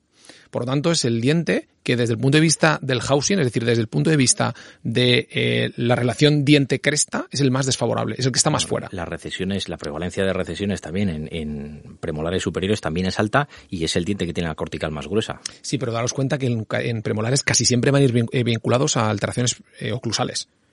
Es decir, la función de grupo, cuando está demasiado forzada, va muy muchas veces asociada a esto. Pero como decías tú, nos estamos viendo quizá. Yo creo que, pero que meternos esa- en recesiones es otro podcast. esas pero- formas voluminosas del canino, eh, sobre todo a nivel radicular, eh, hacen que muchas veces veamos pacientes sanos, periodontalmente hablando, y que tenemos eh, migraciones apicales del margen.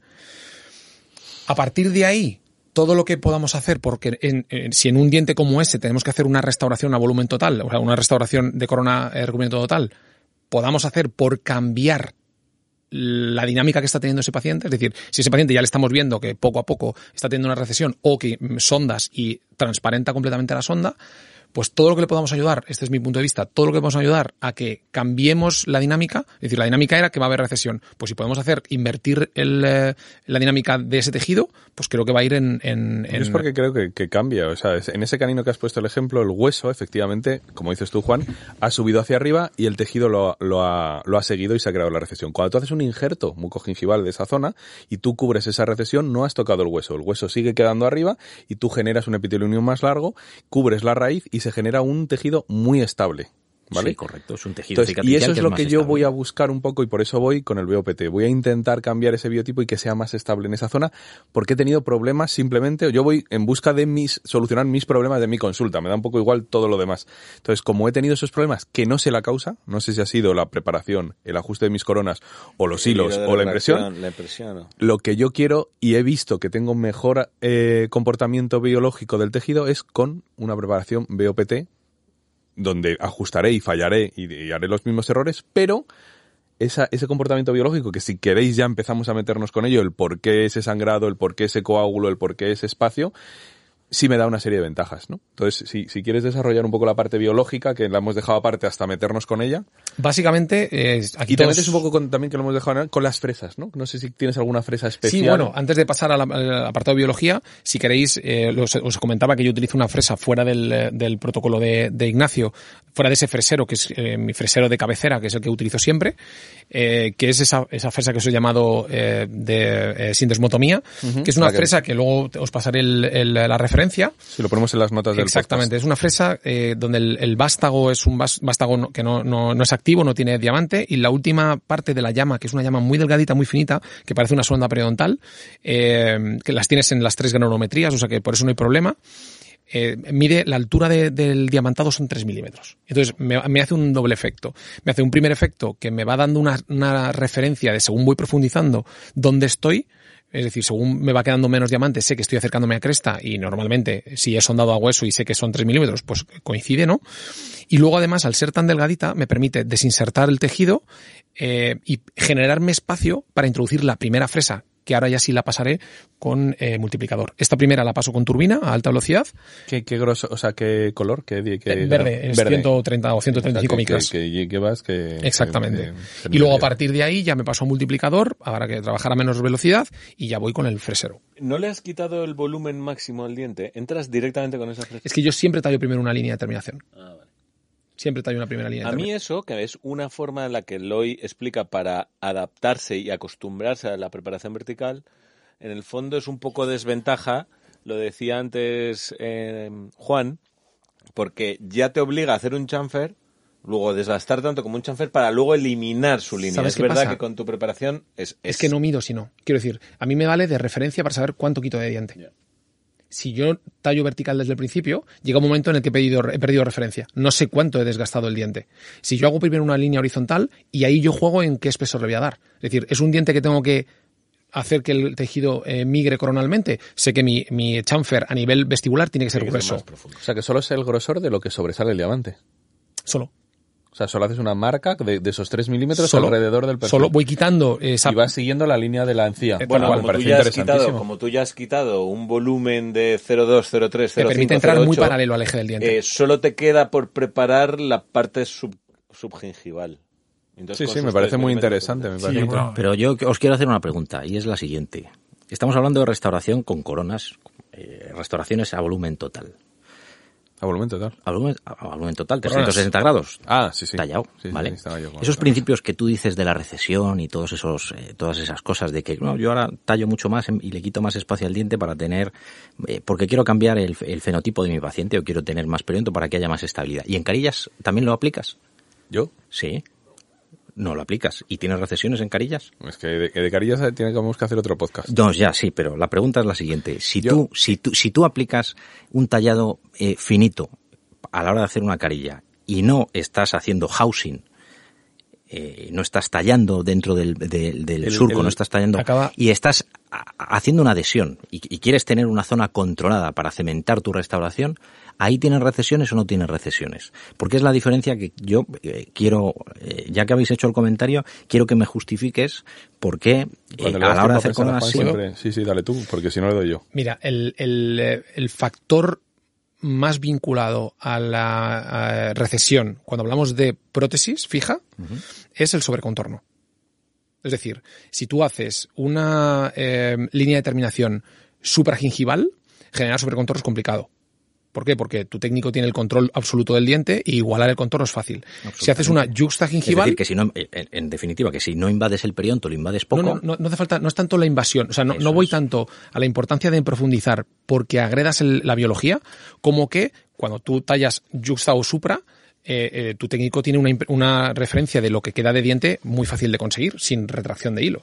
Sin embargo, si tú vas a tallar subgingival, por muy buena eh, eh, técnica de impresión que tengas, conseguir que tu técnico tenga más de medio milímetro apical a tu, o, o de un milímetro apical a tu preparación es complicado. Y si no tienes esa información, es muy fácil hacer sobrecontorno. Y todos los estudios son claros en que el sobrecontorno es lo que va a cambiar la patogenicidad de la, de la flora y va a generar al final inflamación y recesión. Estamos trasladando, echándole la culpa al técnico. Es decir, yo tengo que controlar el contorno de, de las coronas. Yo, yo lo que tengo que controlar es la impresión que hago y controlar lo que hace mi técnico y ver si concuerda con lo que, con lo que tiene que ser. Pero Juan, es que lo que va a hacer tu técnico, tu técnico no está en la boca, está en la impresión y en el modelo que tiene. por eso. Pero y es muy yo le estoy- difícil si yo le estoy conseguir si en, yo una pre- en una preparación subgingival, que Sí. tú vas a, estar preparando medio milímetro dentro del surco, por ejemplo, o 0,6 o de 0,7 dentro del surco, conseguir además un milímetro más de exposición del diente, porque si no, el contorno tu, tu técnico no lo sabe. Va a hacer un contorno agradable para el resto de la boca, pero no un contorno adaptado al diente. Y si no está adaptado al diente, habrá sobrecontorno. Y sobrecontorno, no, es- esto es un melonazo, pero bueno, sobrecontorno no estamos hablando eh, de que haya un escalón positivo o negativo. Sobrecontorno estamos hablando de, aun estando perfectamente enrasado, que el contorno que va a venir a partir de ahí sea exceso En un ángulo mayor. Exactamente. Pero bueno, Entonces, pero- pero- pero ahí, la- la- ¿por qué las- te digo diferencio? Porque con una carilla es raro entrar subgingival Es que realmente. Con carillas vamos yuxtas. Yo Claro. son casos a huevo donde voy yuxta, Claro. donde mi preparación es solamente en cara vestibular que controlo y cuando tallo coronas no tengo ese control. Y además que una recesión de medio milímetro en una carilla tiene una relevancia muy Mínima, pequeña mínima. que normalmente Y las tengo, eh, entre también, todas. y tengo Muy que y- y tengo visualmente no tiene en un problema. sí. Aquí estamos hablando de dientes muchos con eh, raíz oscura, que No, no, es la No, solución no, y la panacea, Y yo- y yo en pero que ayuda mucho a. Tú, esconder. tú- tú haces carillas, haces carillas en caninos y te tienen un sobrecontorno. Es decir, Sí, sí, y tengo retracciones en mis carillas. Y el ¿eh? concepto Bob en carillas,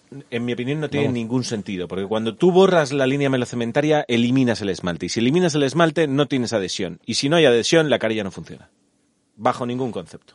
Tarde o temprano acabarás teniendo un problema, acabarás teniendo una filtración o acabarás teniendo una fractura. Lo que pasa que daros cuenta que eh, para indexar en ciertas revistas y tener impacto, eh, el apellido BOPT funciona muy bien. Entonces, hay muchas veces que se publican artículos de, de carillas BOPT eh, sobre un diente conoide donde no se prepara. Y son carillas sin preparación, pero no hay sangrado, no hay eliminación de una línea cementaria, porque es que no hay dominancia. Es un diente conoide que no tiene dominancia anatómica. Entonces, tú estás yendo un poquito más apical y le estás dando una dominancia a tu carilla. Yo Por eso que hay que diferenciar. Un diente con carilla lo considero como un diente natural.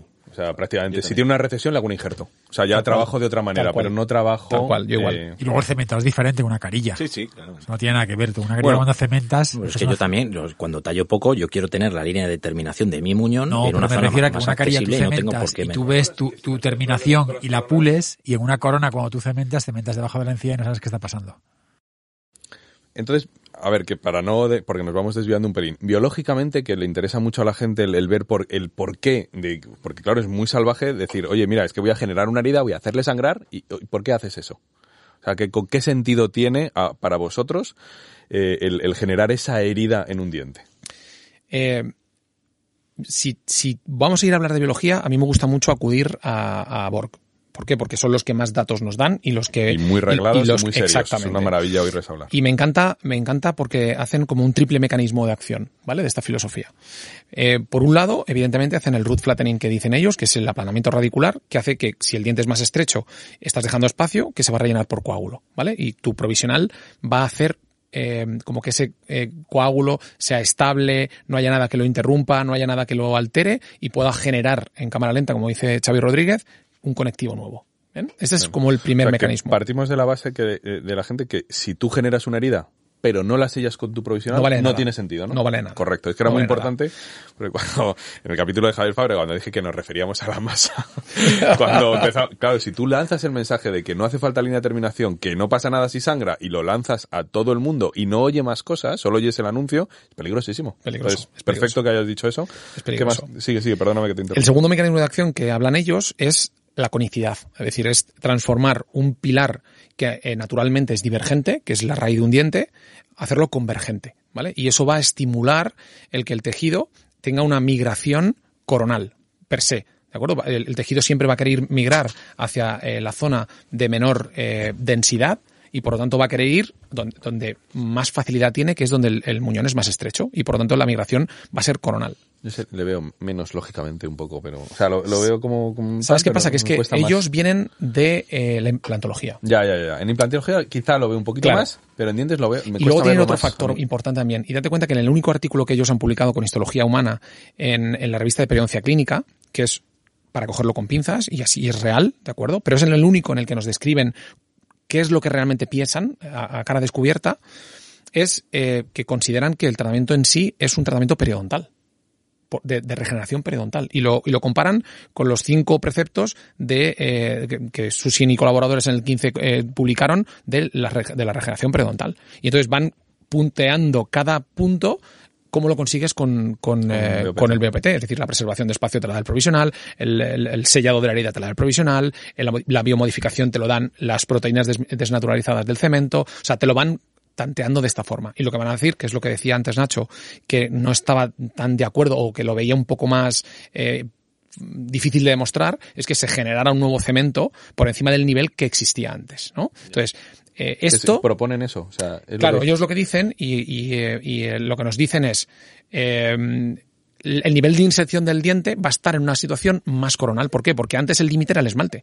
Sabemos perfectamente que las fibras de Sarpe se, se, eh, insertan a nivel del cemento y el límite del cemento va a ser el inicio del, del esmalte a nivel de la línea cementaria. Eso lo vamos a borrar y vamos a dejar dentina expuesta a nivel yuxta óseo y hasta el nivel del margen. Todo va a ser dentina expuesta. Y el cementoblasto, cuando viene a regenerar el, eh, cemento para generar una nueva inserción de las fibras de Sarpey, no sabe identificar dónde acaba la dentina que antes estaba recubierta por cemento Y la dentina que está que antes estaba recubierta por esmalte. Y entonces sigue regenerando. Tú eso ¿vale? que- tu, tu punto de vista personal mi y el opinión es, no, eh, no tengo manera humana porque no me dedico a la investigación y no he hecho ningún tipo de histología, pero mi sensación clínica es, y aquí mm, es una de las diferencias grandes que hablaremos ahora de la toma de impresión, es Ignacio, que no toca la inserción conectiva, cuando tú tallas como Ignacio, eres capaz de meter un hilo de 3-0 al fondo, perderlo y meter un hilo de 0 que te abra el surco. Si tú levantas un provisional tallado eh, a cresta y no lo tocas hasta las 8 semanas, a las 8 semanas levantas y no entra un hilo. Tú sondas y el sondaje es entre 0 y 1, es decir, casi prácticamente cero. No hay capacidad de introducir nada. Evidentemente, si tú haces más fuerza, consigues al final romper, sangras, etcétera, etcétera. Pero lo que yo me encuentro es que se, eh, sé si es cemento o no, no tengo ni idea, pero sé que hay una nueva inserción que está en una situación, eh, a mi juicio clínico, más coronal que el día del tallado. Porque ya, si yo he invadido un milímetro mi provisional y yo no puedo entrar más, mi sondaje es uno. Y hay unión. Ellos, ellos em, hacen la siguiente comparación entre cómo se forma el, el, el perfil de, el, digo, perdón, el ancho biológico en un implante y en un diente preparado con un técnica Bob. Y entonces dicen, mira, cuando tú haces el coágulo y, y se hace la herida, se estabiliza y se empieza a crear el nuevo tejido conectivo y entonces las fibras empiezan a rodear el diente y empiezan a rodear el implante, ¿no? Se enrollan alrededor y, según ellos, en el diente se forma cemento alrededor de esas fibras que han rodeado el diente, por lo tanto se quedan insertadas y por eso son transversales. Pero en un implante, como no se forma cemento, se conservan circunferenciales. Ahora, a mí me sorprende que desde la cresta se forme cemento coronalmente en todo el tejido conectivo. Y- Bueno, pero vamos, si no, pero, bueno, pero vuestra no- sensación, eh, la- tu ellos sensación, tienen Nacho, histología, ellos tienen histología Sí, sí, pues, y supongo. puedes revisarla y es Claro, muy interesante más claro cómo lo han cómo lo han descrito. Esta es la justificación para la impresión sin hilo, ¿eh? que ha dicho Nacho antes. Ellos no meten hilo porque, según No ellos, quieren- si fuerzas, lo que estás haciendo es eh, dañar lo que has conseguido. Y por lo tanto, eh, están en contra de, de introducir un hilo, pero entendiendo su forma de, de- de Tiene, tiene proceder. un sentido biológico tremendo. Para mí lo tiene. El no También te digo una cosa, tú fuerzas, rompes esa unión Y se volverá es a unir. cemento, o sea que se tiene que volver a unir. Entendemos que eh, esa, esa unión no puede ser tan lábil. Tiene que ser eh, como un diente Y absolutamente luego, normal. y luego, eso quiere decir que en un diente con una bolsa periodontal de 6 milímetros que tú raspas, raspas, raspas, raspas, consigues una inserción Dientes de sondaje 5, fibras. dientes, em, yo hablo de mis casos, dientes sondajes 5, después de haber estabilizado periodontalmente al paciente. Sondaje 5, no, no he conseguido más a base de curetear, no soy periodoncista y probablemente un periodoncista lo hiciera mucho mejor que yo, pero después de eh, mantener en un sondaje 5, sin sangrado y estable, eh, levantar mi provisional, que ahí hablaremos después, es difícil en, una vez que tú has tallado un diente con un sondaje 5, es decir, tienes 6 milímetros a cresta, es difícil que tu provisional solo invada uno. ¿Por qué? Porque se queda todo el tejido desinsertado y eh, se colapsa. Entonces Claro. tú piensas que estás en uno, pero cuando vuelve a reinsertarse, resulta que estás en dos. No hay inflamación, no hay ningún problema porque tienes un- una distancia tremenda. Pero he pasado de un sondaje 5 a un sondaje 2 en ese paciente. Este cemento lo que hay abajo, entiendo que si eh, tengo una nueva inserción más coronal, para que las fibras se inserten en el, en la, no se van a insertar en dentina, tiene que haber cemento. ¿Es algo eh, que podamos dar peso aquí como para que la gente lo valore? No hay suficiente peso, ni es tan serio el estudio que hay, porque son dos dientes, no hay evidencia como para poder reconocerlo. Pero yo os aporto mi aporte clínico y es que, ¿Qué es lo que hay me una, hay aquí? una Si, reducción de sabes lo que- pues si vosotros lo hacéis, ¿tú, tú, más o menos, Ramón, tú te encuentras eso, que hay una inserción buena? Yo en el fondo he dejado de poner hilo porque, porque en el fondo te das cuenta que no cabe. Lo expulsa. Claro. Si no quieres presionar del todo, ¿no? Claro, y porque en el fondo la lectura que te hace el provisional es la que tú necesitas captar Exacto. para el técnico y no más. Y ¿Por qué? porque no colapsa. Y porque tú no quieres modificar el aspecto tisular que has creado con un provisional.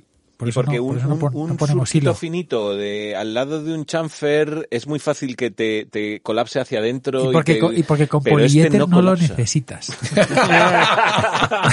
debo, debo decirte, Ramón, que desde que te escuché ya me he comprado la Pentamix de segunda mano para ver qué tal va. Así me gusta, Martín. Porque vamos, Y yo te puedo asegurar, y a los oyentes les aseguro, que si, si hacen la técnica con poliéter que hacemos nosotros, David y yo, y que enseñamos en los cursos, eso es lo mejor que enseñamos en todos los módulos, te lo puedo asegurar, ¿eh? ya, ya te feedback. Implacable. Porque no necesitas hilos y por la capacidad que tiene Impregun de llegar, y sobre todo en Bob, a captar las, las emergencias es brutal. Y Está si- a años luz de una silicona. Sí. A años luz. Bueno, pues eso tendremos que ir eh, divagando. Las impresiones más o menos vosotros eh, las hacéis más o menos eh, con algo en especial, o sea, con hilos, sin hilos. Casi siempre las hago sin hilos, eh, salvo en alguna circunstancia tengo un poquito de inflamación en una de nada que quiero detener ahí ese sangrado. Pues un poquito En- más algo, algo que sé que si luego recorto un poquito el provisional o la corona Los en altura voy a solucionarlo. o sea, lo voy a dejar para los, los profesionales para que lo debatamos luego, porque hacer los profesionales que no sangren nada en un ocho dientes, No, eh, os lo quiero es ver. muy divertido. Yo, que la- ¿eh? podemos No, no. meter en esa parte porque llevamos mucho tiempo de podcast y yo creo que es la parte que a la audiencia quizás más le interese. Pero Las antes deberíamos hacer un descansito. Sí, vamos a hacer Sí. un descansito refrescante. Vamos a hacer una pausita y tú como oyente de Barberos ya sabrás que tenemos, aquí un, un juego. Miedo me das. En el, en el, la temporada pasada pues teníamos el pasapalabra y la ronda rápida y esta temporada he querido innovar y en el capítulo anterior hice una especie de un juego que se llamaba Completa el poema, pero por lo que me ha dicho David es un fiasco total.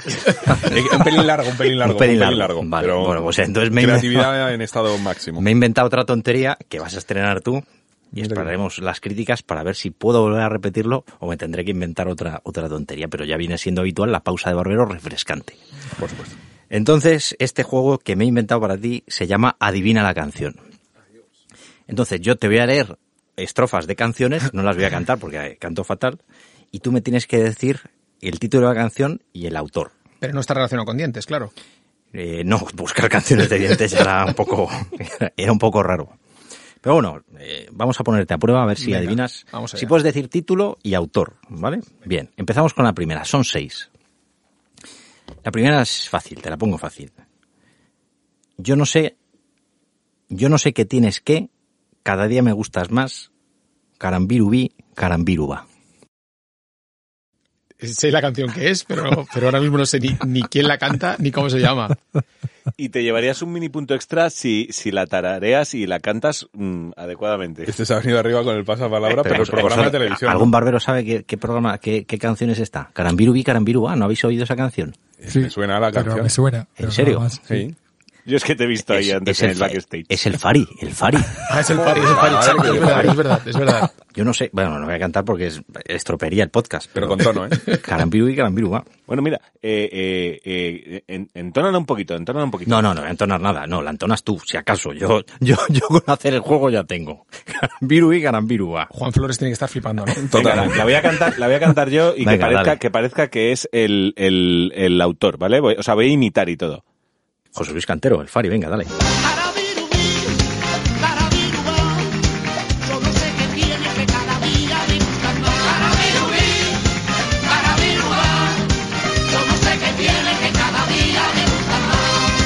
Canción número Eh, dos. eh, ¿Os ha gustado la interpretación o...? La verdad que ah, fantástico. Fino, Le ¿eh? imitas muy bien. Es que muy este, bien. este es especial. Este lo llevo imitando desde pequeño.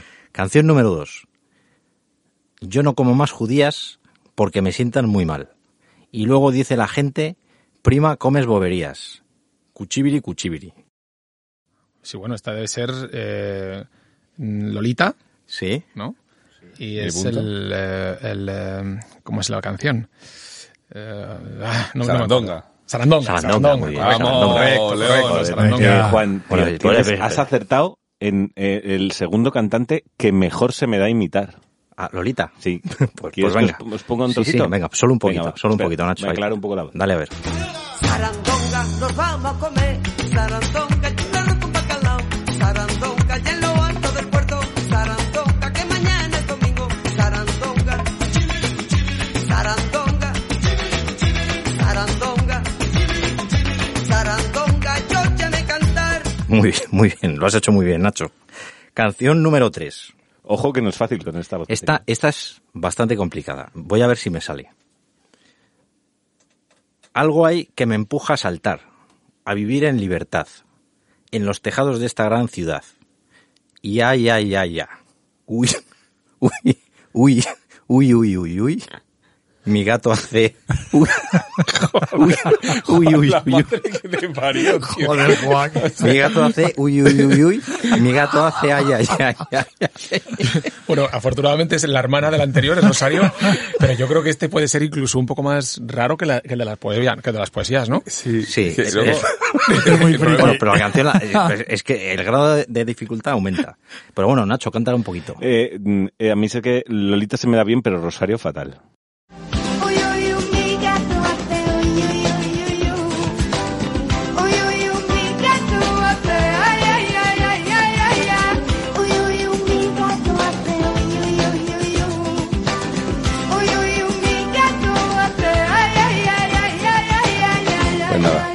Este no. Pasamos a la canción Creo que ha 4. quedado claro. Todos sabíamos qué canción era, Juan. Can- canción 4.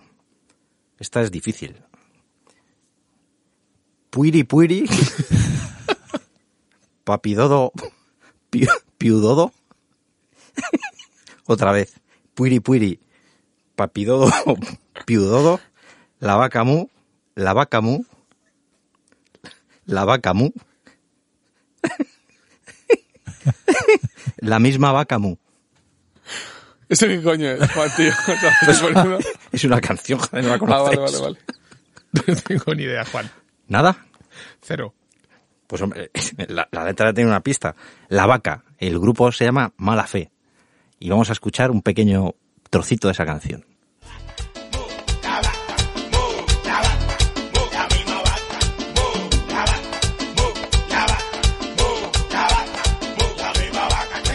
Tú lo conocías, Nacho, ¿no? La conocía, la conocía. Vamos, vamos. Bien, vamos con la 5. Esta es un poco más difícil. Joder, qué desastre, madre mía. De momento lo estás haciendo fatal. Bueno, Fatal, al principio fatal. bien. Bien, a ver qué tal está. Tan tan, tienes que esperar nada más que termine la letra. No, no vale que no, no vale que lo hagas a la mitad. Tan tan, que que tun, pan pan, que tun pan, que tepe tepe, pam pam pam pam pam pam pan, que que tum, pan que pin, ua. Bueno, yo es que mi mujer es valenciana. Entonces este chimobayo, sin duda alguna, ¿no? Y el título de la canción, Yo no me pidas tanto. así me gusta a mí. De Chimo Bayo, el gran Chimo Bayo. Chiquitán, chiquititán, tan, tan, que tumban, pan, que tumban, que tepe, tepe, tan, pam, pan, que tumban, que pin. Chiquitán, chiquititán, tan, tan, que tumban, pan, que tumban, que tepe, tepe, tan, pam, pan, que tumban, que pin.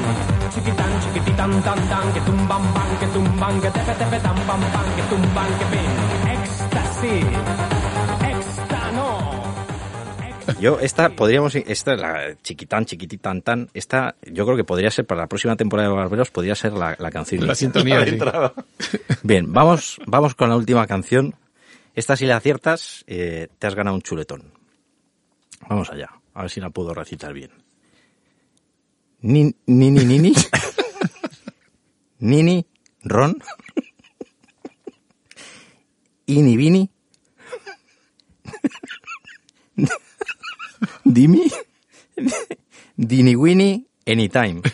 Ini, vini. Dimi, dini. One more time. Cacharrón, cacharrón. No, Pues chacarrón, chacar- Te iba- chacarrón, te iba a chacarrón. decir las ketchup, pero ya me has, me has despistado al final. Tenéis poca cultura musical. Si no, que pues no. si no no, conocéis. El Chombo. El Chombo es el grupo. Año 2006, esta canción, temazo. eh, chacarón, chacarrón, de la que Nacho nos va a cantar un Vas a, poquito. vas a hacerle mucha competencia a Juan, ¿eh? Con sus canciones.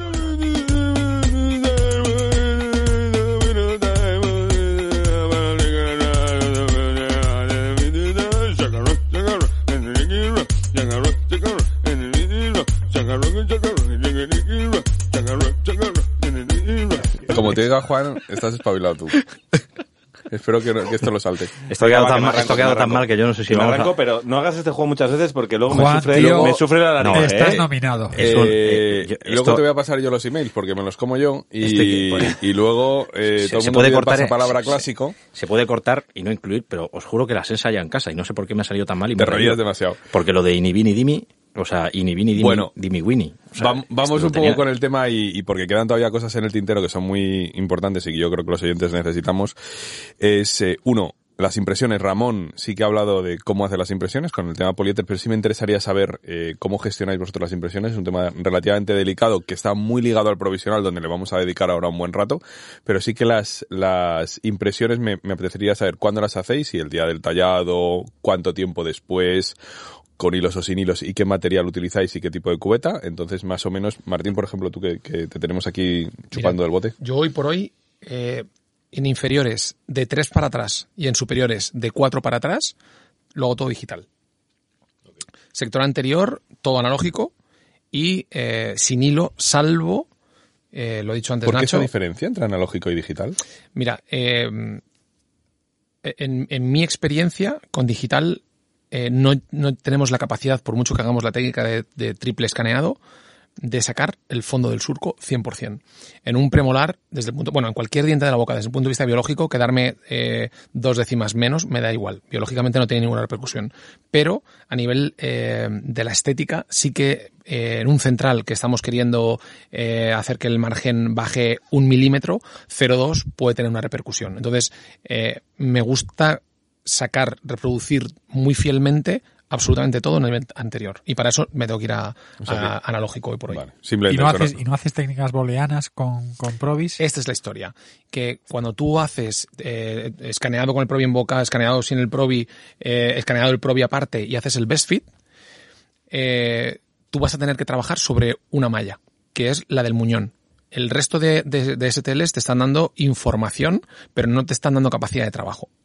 Entonces tú tienes la, digitalización del provisional que te está diciendo, y además lo ves perfectamente, cuánto no has leído de Muñón. Pero no te, da, no te permite trabajar a esa profundidad, salvo que pases por eh, eh, programas tipo Geomagic, que lo que hacen es fusionar STLs para trabajar en uno único, donde ya sí que puedes sumar la información de todos. Y los siete minutos del poliéter ya no son tan críticos. Después de hacer esa movida. Pero y, no bueno. todo- y no todos los laboratorios eh, manejan este tipo de softwares. Ya. Entonces, en posteriores me da igual, hago digital porque me es mucho más cómodo y trabajo monolítico, y en anteriores no, anteriores analógico sin hilo. Eh, silico- estamos hablando de silicona, Silicona fluida, pesada, pesada, fluida en doble impresión. sin hilo, Sin hilo y solo pongo un hilo igual que Nacho, solo si tengo algo de sangrado y tengo algo controlado. Vale. Nacho, ¿tú? ¿Algo parecido? Yo, bueno, algo parecido, salvo que no hago digital.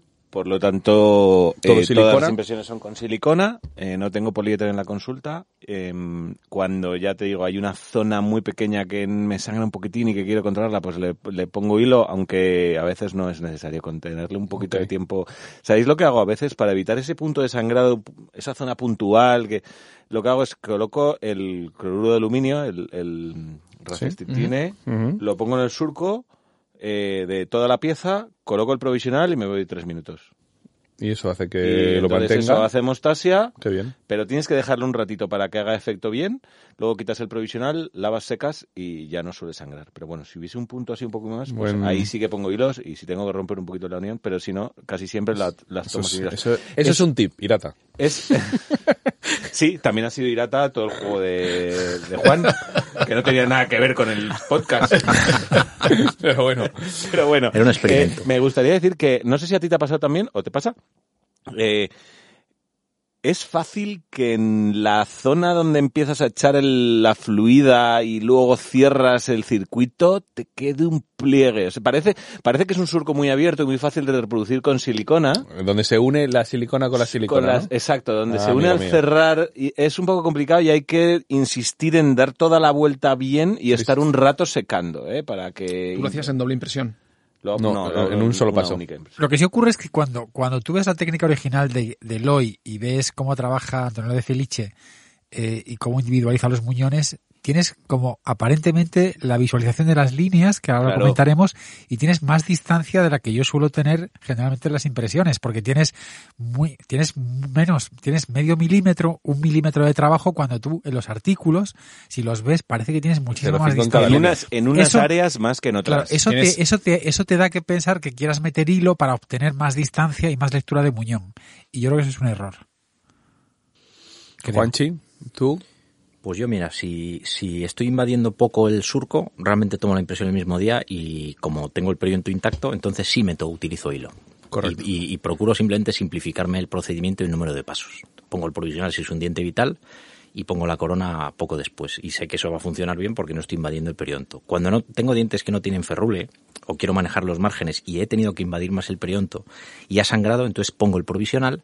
Ese provisional sí va a producir eh, o va a favorecer la cicatrización y entonces lo tengo que dejar un tiempo, a lo mejor un mes, dos meses, para ver si hay inflamación o no. Si no hay inflamación y yo sé que funciona, cuando levanto ese provisional y cuando he invadido el surco, evidentemente, cuanto más profundo tallas, más diámetro vas quitando a la raíz y el componente gingival horizontal aumenta. En ese caso tienes un surco muy abierto y ahí podría tomar una impresión levantando el provisional sin utilizar hilo. Entonces ahí no utilizo hilo. ¿Y Salvo que efectivamente me sangre, pero si no, si no está inflamado no tiene por qué sangrar. Vale. Vale. ¿Y un paso, dos pasos? La hago siempre en dos pasos. Dos pasos. Dos pasos. Sí, más o menos como hablamos la otra vez. Bueno, pues más o menos eh, está clara. Sí que es verdad que, eh, que la impresión, si tienes los provis controlados, es relativamente sencilla o está más controlada, o ya hablaremos un poco. Pero donde está the mother of the corder es en los provisionales, que quiero dedicarle un buen rato a qué problemas tenéis, cómo gestionáis, qué acrílicos utilizáis. Aunque hicimos dos podcasts de provis, dejamos esto para este momento. Así que, eh, Ramón, no sé si quieres empezar tú a, a delimitar un poco cómo los haces o qué diferencias haces en material o algo. Bueno, yo sigo utilizando el, el mismo material y, y estoy con Unifast 3. Intenté probar eh, el acrílico de Loy, pero es demasiado demasiado tiempo de trabajo, Bueno, si estás acostumbrado a Nifas 3, por supuesto, es, es eterno. una reacción isotérmica demasiado rápida, no tengo tiempo de trabajo con él y no, no me acabo de gustar. Sí es cierto que pule muy bien, pero yo me apaño con Unifast 3 y luego eh, suelo cambiar los perfiles de emergencia con composite porque el composite y Unifast eh, eh, fusionan fenomenal. Entonces trabajo con Unifast y con composite fluido. Contrae mucho Unifast. No, Más o menos como... no. Lo que pasa es que es una resina acrílica y contrae todas, pero no, no contrae excesivamente. Yo es que usaba, em, usaba Naxden. Eh, las primeras veces, al principio usaba Naxden, pero Naxden sí que contrae bastante, por lo menos era la sensación que yo tenía. Y entonces había algunas ocasiones en las que al rebasar, eh, y tirar del provisional, me quedaba la parte más fina subgingival, la que está más al fondo, se me había quedado agarrada a la raíz y luego tenía que limpiarla. Y entonces no conseguía profundidad en el rebasado eh, para luego hacer la corrección del perfil de emergencia que hay que hacer al- alrededor de, de las preparaciones donde se impronta la encía. ¿no? Entonces eh, di un cambio, como a mí el, yo lo que me ahorro en no usar el, el impregum, lo, lo empleo en rebasar el provisional. Entonces yo tengo mi cascarilla El de... pregunto es muy rápido. Yo tengo mi cascarilla no de Anaxden hecha previamente y, y solo tengo que rebasar el espacio que queda con... Yo sí uso la resina de, de Eloy, la de Suyana Martina, ¿no? ¿Es de Suyana Martina? Ya no, la- ya no la comercializan. La Riff. Sí, la RIF. la RIF. No la comercializan ellos, pero sigue existiendo. Ah, vale. Eh, pero lo digo por comprar de donde tengan stock. Entonces, yo eh, tengo la cascarilla de Anaxden y la rebaso con Riff. Eso me da dos ventajas. Una, que la parte exterior se pule tan bien como se pule en Axden, que se pule muy bien la de Riff, pero a mí Riff me cogía un tonillo un poco amarillento muy rápidamente, y en Axden no me ocurre. Y, sin embargo, el rebasado es de Riff que contrae muy poco. Entonces, sigo a pies juntillas la, el, el- las, las La pautas de, de rebasado de las instrucciones, que son como leer en japonés traducido al, al, al inglés y luego al castellano. No sé si habéis leído las instrucciones, pero es una traducción fatal, de sí. Google Sí. que es para pegarse un tiro. La conseguí tradu- tra- o sea, hacer una traducción como pude y, y entonces tengo una secuencia que ya sigo siempre igual y la verdad es que me funciona todas las veces. Mm, Si queréis la explico por pasos porque es la técnica 1 más 2 más 3 más 3. Lo juro, es mi regla Nos mnemotécnica. vamos a comer el podcast, entonces dilo. Mezclas, mezclas el polvo y el líquido hasta que está un poco más seco de una consistencia fluida, tiene que estar un poco arenoso y la estás mezclando en el vaso de Apen durante un minuto, sin parar de darle vueltas. Entonces empieza a coger plasticidad. Cuando ha pasado ese primer minuto, que es el 1, ¿vale? Del protocolo, eh, relleno los provisionales durante el, el siguiente minuto, ¿vale? Es No, pero, tiene capacidad de, de, de verter. No, no, ¿Lo lo, relleno con espátula. Ok. Em- Sí, es bastante denso. Entonces, en el primer minuto es solo mezclar. Los siguientes dos minutos son de espera, realmente, a que el acrílico adquiera la fase correcta. Además, es, una, es un acrílico que no hay que calentar en agua ni hay que sumergir en agua. Entonces, eh, durante esos dos siguientes minutos puedo rellenar el provisional y untar con un poco de vaselina las preparaciones. Justo cuando han cumplido esos dos minutos, es decir, llevamos tres desde el principio, soplo bien la vaselina y lo inserto en boca. Y ahí tiene que estar tres minutos, clavados, sin tocarlo. Una vez que han pasado esos tres minutos, te tiras otros tres minutos con pequeños movimientos de salir y entrar. Y a los tres minutos está totalmente duro y ahí ya. Empiezas a trabajar. ¿Y cómo lo has llamado la técnica? Uno más dos más dos más tres. Uno más dos más tres más tres. No es ninguna canción, Juan. No, pero, pero eh, como yo en el, en, el, en el podcast de bonus, yo dije que teníais que ponerle un nombre a la técnica, si no, no erais nadie, veo que has hecho los deberes y está muy bien.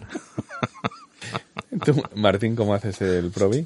Eh, debo reconocer que mm, eh, los barberos eh, están influyendo mucho en mí No está mal, no está mal. Así me gusta. Nos gusta. y, y ya en el primer eh, episodio me disteis fuerte a la cabeza con eh, eh, dime qué provisionales haces y te diré qué, qué odontólogo eres. Bueno, es que eso es algo que nos ha voloteado en la cabeza desde Claro, hace mucho, desde claro. que aquí nos partió en dos. Y entonces, pues a partir de ese momento me compré la, la resina de Anaxden, le- me compré la olla, me compré todo el rollo porque yo soy de bisacril. Siempre he usado bisacril. Pero eh, estoy introduciéndolo poco a poco. Entonces, yo os cuento que mi día a día es bisacril. Yo, yo he introducido un poquito el bisacril, ¿eh? ¿Tienes, ¿Tienes algún fetiche de bisacril? Pues te voy a ¿Alguno que te cuál guste? es, porque de to- date cuenta que en, en los cursos, depende quién patrocina el curso, me traen un bisacril diferente Sí. y lo he probado prácticamente todos. Te puedo decir el que odio, que es ProTemp, lo odio, y el que más me gusta y es el que uso en mi consulta, que es Structure. Bueno, es- es más vendido. O sea, en los cursos preguntas y el 80% de los alumnos tienen Structure. Sí, yo tengo. Pues es el, el que más Sí. me gusta de todos los que he manejado. Y, y la verdad que mi- manera de hacer el provisional es... eh, a ver, yo encero todos mis casos, entonces me hago la llave de mi encerado. A partir de ahí tallo con línea, os lo he dicho antes, para saber cuánto rebajo, pero porque me hago mi primer provisional, mi cáscara de huevo, lo hago en, eh, sobre el tallado con línea. Entonces ya tengo una cáscara de huevo hecha en, en, En un en modelo pretallado. No, no, no, no, No, no. O sea, eh, en un modelo previo hago un encerado, saco mi llave. Ah, En boca hago el tallado con línea Y ¿Haces el voy probing? a boca y hago mi primera provisional, que es cáscara de huevo. Elimino la línea, hago el tallado y ya voy a rebasar ese provisional. O sea, nunca llevo la llave al tallado BOPT. Ok. Voy de un provisional al, a, al, eh, a rebasarlo. Y lo rebaso, lo rebaso con el mismo bisacril. Que es, en mi caso de mi consulta, es Structure. O sea, ya habrías pasado, para que me haga, para, y también para que todo el mundo o sea, habrías pasado la desindesmotomía, Ajá. que es, pasas la primera, o sea, que ya has generado un poquito de sangrado. Cuando hago el primer provisional, no. Solo he hecho la línea. Solo tallado yo, le he preguntado, yo le he preguntado, por eh, ordenarte la cabeza, si entraba con esa de primeras. No. No, porque no te permite entrar con el ángulo correcto. Primero tienes que eliminar todo el volumen supragingival. Ah, romper puntos de contacto en algunos casos. Porque la- Para poder entrar con la fuerza vertical. el contorno cervical no te permite entrar en el Claro, surco me- me paralelo a la raíz. Estaría leyendo yo aquí mis notas y no me ¿Sabes? bien. O sea, que haces un primer pretallado solamente marcando la línea. Exactamente. Y sobre ese hago mi primera cáscara de huevo. Que yo le llamo Ok. cáscara de huevo, aunque no sea una cáscara de huevo, pero porque cuando yo he hecho el reteado BOPT, ya no, no, Claro, porque- ya, ya queda cáscara de huevo, ya he hecho Claro. espacio para el rebasado. Pero porque utilizas bisacril, nosotros no podemos hacer eso. Claro, Joder, tenemos que meterlo en olla. claro. Ya, correctísimo. Por eso me, me está costando eh, hacerlo. Ya, ya, ya, claro, claro. ¿Sabes lo que pierdes la, la Y ventaja. luego tú las rectificaciones de Structure, ¿con qué las haces? El, el flow, pongo el flow para la parte ¿Y pega, intracircular pega bien Structure a Flow? sin, Perfecto, sí. sin nada. Sí. Sí, sin sí, nada. pega, pega, pega. sin nada. Eh, y luego, pues eso, ya el, el, el- el, el perfil de emergencia con composite fluido.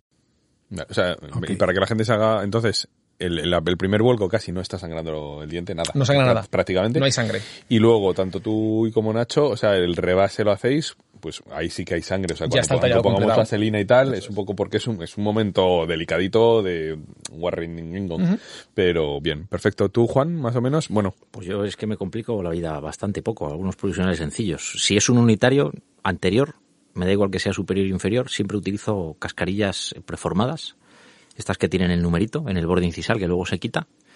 Y cuando son dos dientes o más, pido una cascarilla de laboratorio, Laboratorio. un poquito sobrecontorneada. eh, y Esto es importante. Si un queréis, poquito un contornada, segundo siempre, sí. Porque yo, o sea, tiendo en el BOPT, como os he dicho, tiendo a tallar bastante poco. O sea, yo soy muy conservador con el diente y soy muy conservador con el periodonto. Entonces necesito que el provisional tenga un sobrecontorno. No, tú, pero no tú, todos. Bueno. O sea, necesitamos que haya sobre el contorno. Que, Sí. antes os he dicho que había dos, eran tres mecanismos de acción. Hemos definido el primero, que era el espacio y la sangre, el segundo, que era la conicidad del muñón, y está el tercero, que es la mecanotransducción, que es el- el- el- la presión negativa que va a ejercer ese provisional con un contorno abrupto. Entonces necesitamos que nuestro técnico, si os lo hacéis con cáscara de huevo, que vuestro técnico haga un contorno vestibulopalatino más acentuado de lo normal, y si lo hacemos a partir de una llave eh, en un encerado, que en esa zona apliquemos una. Es que hoy con, eh, con los diseños digitales realmente le puedes, puedes controlar el volumen del provisional con, una, con un diseño previo digital que te enseñan y tú le puedes pedir más volumen o menos volumen sin tener que encerrar nada. Es un, es tomar sí, la sí, impresión claro, a par- por eso digo que si lo hacéis con cáscara de huevo, que normalmente suele ser PMMA o... Eso es, se fresa directamente en PMMA. Más volumen y incluso si, si ves que quieres ahuecar más la cascarilla, si has tallado poco, yo tallo muy poquito, pues ahueco la cascarilla de PMMA con una fresa, que no siempre viene tan fina, eh, sobre la parte que necesito que sea más, más amplia, en vestibular generalmente, y lo rebaso y ya está. Entrar a los detalles de cómo la línea, dónde se rellena, yo creo que eso es muy difícil de explicar en un podcast. Sí, sí, sí, eso, Entonces, eh, nos vamos a remitir casi y- a, a- o a los cursos Sí, o a los propios artículos ejemplo, de, de, de que está muy bien descrito dónde y Sí, por porque- qué rellena. Porque necesitas imágenes para Si explicar queréis, eso. sí podemos decir la invasión. Sí, sí. Es decir, eh, da igual si es la modificada o es la clásica, en ningún caso vamos a entrar más de un milímetro. De hecho, Ignacio, eh, en interproximal y palatino, te dice que entremos 0,5, que no hace falta entrar más porque realmente no, no necesitamos más. Y eh, el centro Borg, eh, que lo intenta hacer más simple todavía, pues eh, hace que te acuerdes de un solo cifra, no, de una sola cifra que es un milímetro. Entonces, introducimos un milímetro en todo el contorno. Vale, o sea, mides más o menos, o sea, tú marcas lo que es el margen gingival previo del encerado de lo que sea y tú cuentas uno, Yo cortas soy- por ahí soy de y sigues más o menos el festoneado que tú quieres que siga tu Yo provisional. soy de la cuerda del hoy ahí. O sea, interproximal lo invado muy poco y no comprometo la papila y le dejo un soporte Mejor. dentario. En, en palatino, si puedo, incluso yuxta, no me tengo que complicar nada. Y en vestibular es donde puedo profundizar un poquito más, menos, en función de la necesidad del diente.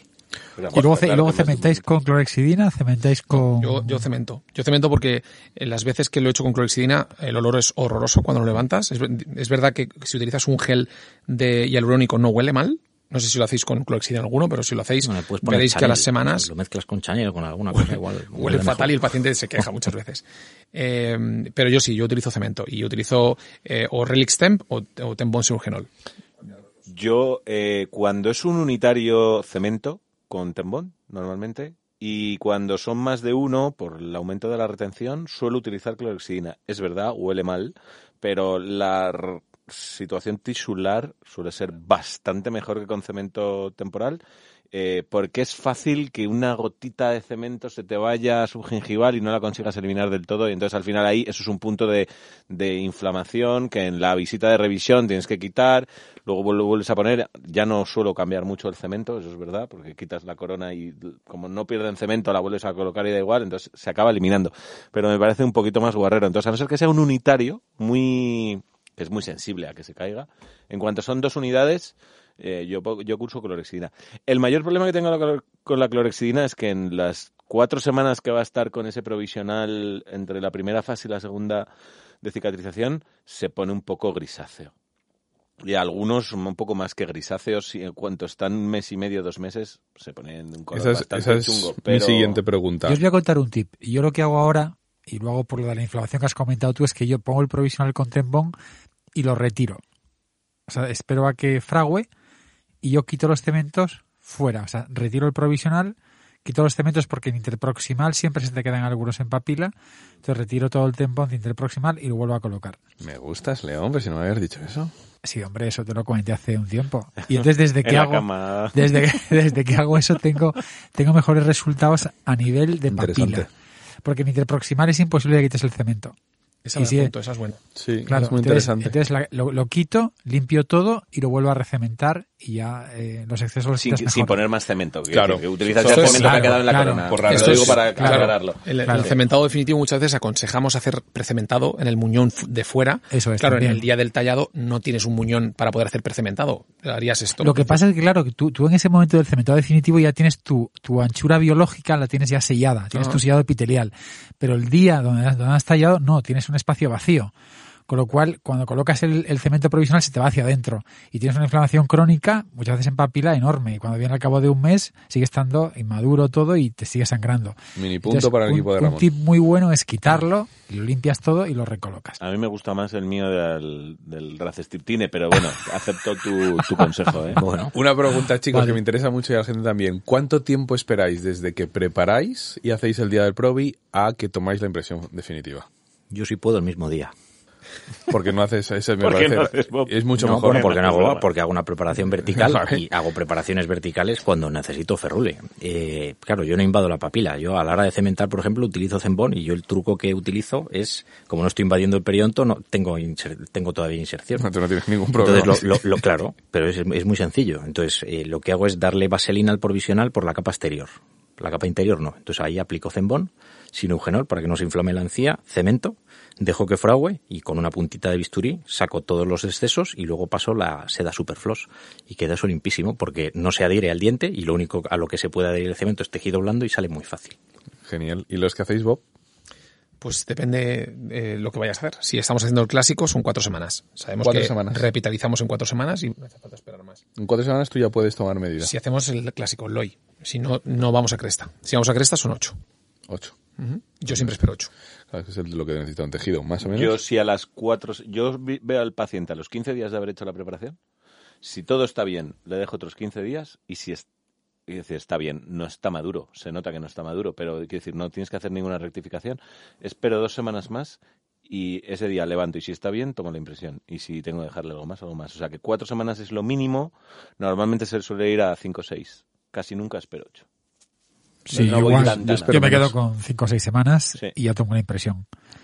Hay, hay una cosa, por ejemplo, que yo me encantaría que las casas comerciales que nos escuchan, que sabemos que nos escuchan alguna que otra, me gustaría que hicieran, y es que hicieran un material de provisional antibacteriano.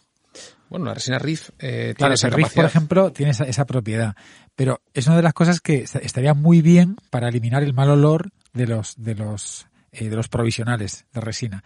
Y entonces, si tuvieran un antibacteriano, no solo en el provisional, sino también en el cemento, sería una cosa, una cosa muy buena. Ahí queda eso. Ahí queda eso. Ahí, para que te oigan. Si las casas Capote. comerciales nos escuchan, oye, pues un Bueno, Unifaz pues, 4 puedes, puedes con esa mezclar el propiedad, cemento con clorexidina. una llamadita GC. Igual que se mezcla a veces con vaselina, el, el tembón lo mezclas con vaselina, mezclas la base del catalizador y luego le añades vaselina y puedes añadir clorexidina. Después ¿Qué de te que no he hecho? y- bueno, he mezclado de todo ya. Me- Y he huele mal, mezclado aún hasta así. Penicilina. hasta penicilina, Hasta floja todo. Hasta floja todo. He metido hasta floja todo. Pues entonces no hay que inventar un cemento antiséptico, hay que inventar un cemento sí. que huela bien, joder, con sabor a fresa. Sí, no, pero eso es Como importante. tus ¿eh? Siliconas, ¿no? Como, ¿eh? Como tus siliconas, Siliconas, arándanos, sí, a- a- melocotón. a- a- bueno, no, no es arándanos exactamente. El otro día lo miré y huele a una cosa que se llama tam- tamarindo, no era, era pa- pa- panolingo, no sé, lo, lo, lo lees y es, es una fruta muy rara, exótica. Un juego de asiática. frutas el próximo día que se van a cagar. Huele como a sugus, es como un sugus De de... piña. Una cosa, antes de meterme en materiales Pangolino, y ciertas pangolino. cosas de prótesis definitiva, para lo que sirve un podcast y para lo que me hace Barberos es para cotillar y para trastear un poco lo que pasa en nuestras consultas. ¿Qué problemas tenemos con el BOPT? O sea, todo sale maravillosamente bien, todo es perfecto, no hay tal, porque yo tengo líos. Entonces, ¿tenéis qué problemas más o menos o qué, qué en la curva de Bueno, pero aprendizaje hay fijaos, antes de ir a nosotros, yo he, he rescatado un artículo de- del grupo Ah. de, de Agustín Panadero, de Rubén, que está, yo lo escucho mucho con el tema de BOPT. Entonces, hay, hay un estudio del 2019 sobre 150 dientes. Y hay, y hay, y estos son los datos, ¿no? Entonces, ellos ponen 150 dientes, de los cuales hacen dos grupos, 75 dientes los ponen en coronas y 75 dientes en puentes. Y los datos que tienen son, tienen inflamación en un 2,1 tienen san- san- sangrado al sondaje en un 12%. Tienen placa en un 20%. Solo hay un incremento de grosor gingival en un 32% de ellos. Tienen unas complicaciones biológicas en el 2% y tienen complicaciones mecánicas en el 1,4%. Lo mejor del estudio este es que el 98% tienen estabilidad marginal. Ese es el estudio de ¿A cuánto, a, cuán- a qué plazo? a cuatro años. Cuatro años es ese estudio. A cuatro años estudio, ¿vale? es- es un- Entonces, yo relacionándolo esto con mi consulta, por ejemplo, y yo lo que sí es cierto es que yo hay casos que se me descontrolan y no los controlo. Alguno que otro. ¿En provisionales? En o provisionales. En, provisionales. Sí. No te haces con él, ¿eh? Es No. que lo que me ha pasado a mí en No, o sea, yo tengo algún caso, por ejemplo, que lo, lo hago, o sea, tengo estabilidad tisular, lo hago creo que correctamente, lo provisionalizo, espero un tiempo, lo vuelvo a reevaluar, cambio parámetros a lo mejor en cuanto a lo que es el- la papila, lo que es, y no consigo controlarlo del todo. Pero no, no entiendo a qué te refieres con controlar. ¿Qué es lo que se te descontrola? Inflamación La crónica. Una inflamación crónica. A ver, lee, lee un segundo los datos del, los dos primeros datos del artículo. Hay algo ahí, a qué hay algo ahí te que- refieres. A mí me parecía muy poco. no, ¿eh? no sé si lo, no sé si lo he oído bien, pero los dos primeros datos me han chirriado muchísimo. 2,1 de los dientes presentaron inflamación y eh, un 12% sangrado al sondaje. ¿Y cómo te explicas que con una inflamación, un 2% y el y 12 eh, inflamación lo 2 explico y, y si sangrado, Dos. Al sondaje Es que no 12%. lo veo yo. sangrado al sondaje es que hay inflamación. No. O sea, Bueno, sí. hombre, por eso, por sí. no, no, no, que no te quito la razón. Es una definición. Pero el problema, el problema está en que este tipo de restauraciones es complicadas de sondar. Y como no lo sondes bien, estás haciendo una herida. Ojo. Es decir, sondar según qué dientes, según en qué acceso, eh, no es fácil. Con estos perfiles que estamos hablando. Entonces, por ejemplo, yo os invito a que las que tengáis, bueno, que a lo mejor tú que no, e- no eres tan exacto tipo Bob, a lo mejor no te puedo invitar a ti, pero todos los demás, Así, a que- invítanos a nosotros. a que, Juan a que en casa intentemos a que intentemos Yo, sondar. Yo, yo siempre soy como la, la onda discordante de todos los no quiero decir a que, a que, a que No pasa nada, estoy en, en acostumbrado. revisiones hagáis sondaje sin levantar Soy- corona. soy- porque yo por ejemplo eh, en implantes eh, que todo lo hago BOPT si yo quiero sondar tengo que levantar la corona. Todo lo hago tornillado con lo que lo puedo levantar.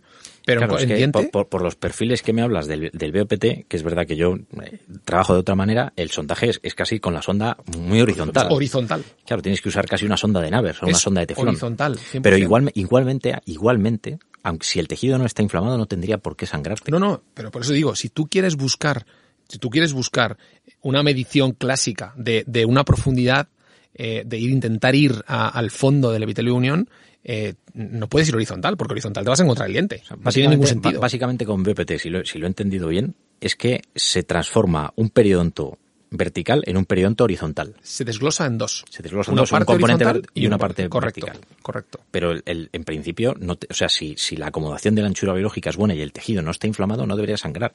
Esos datos de ese artículo, ¿qué revista es esa? Joder, Juan.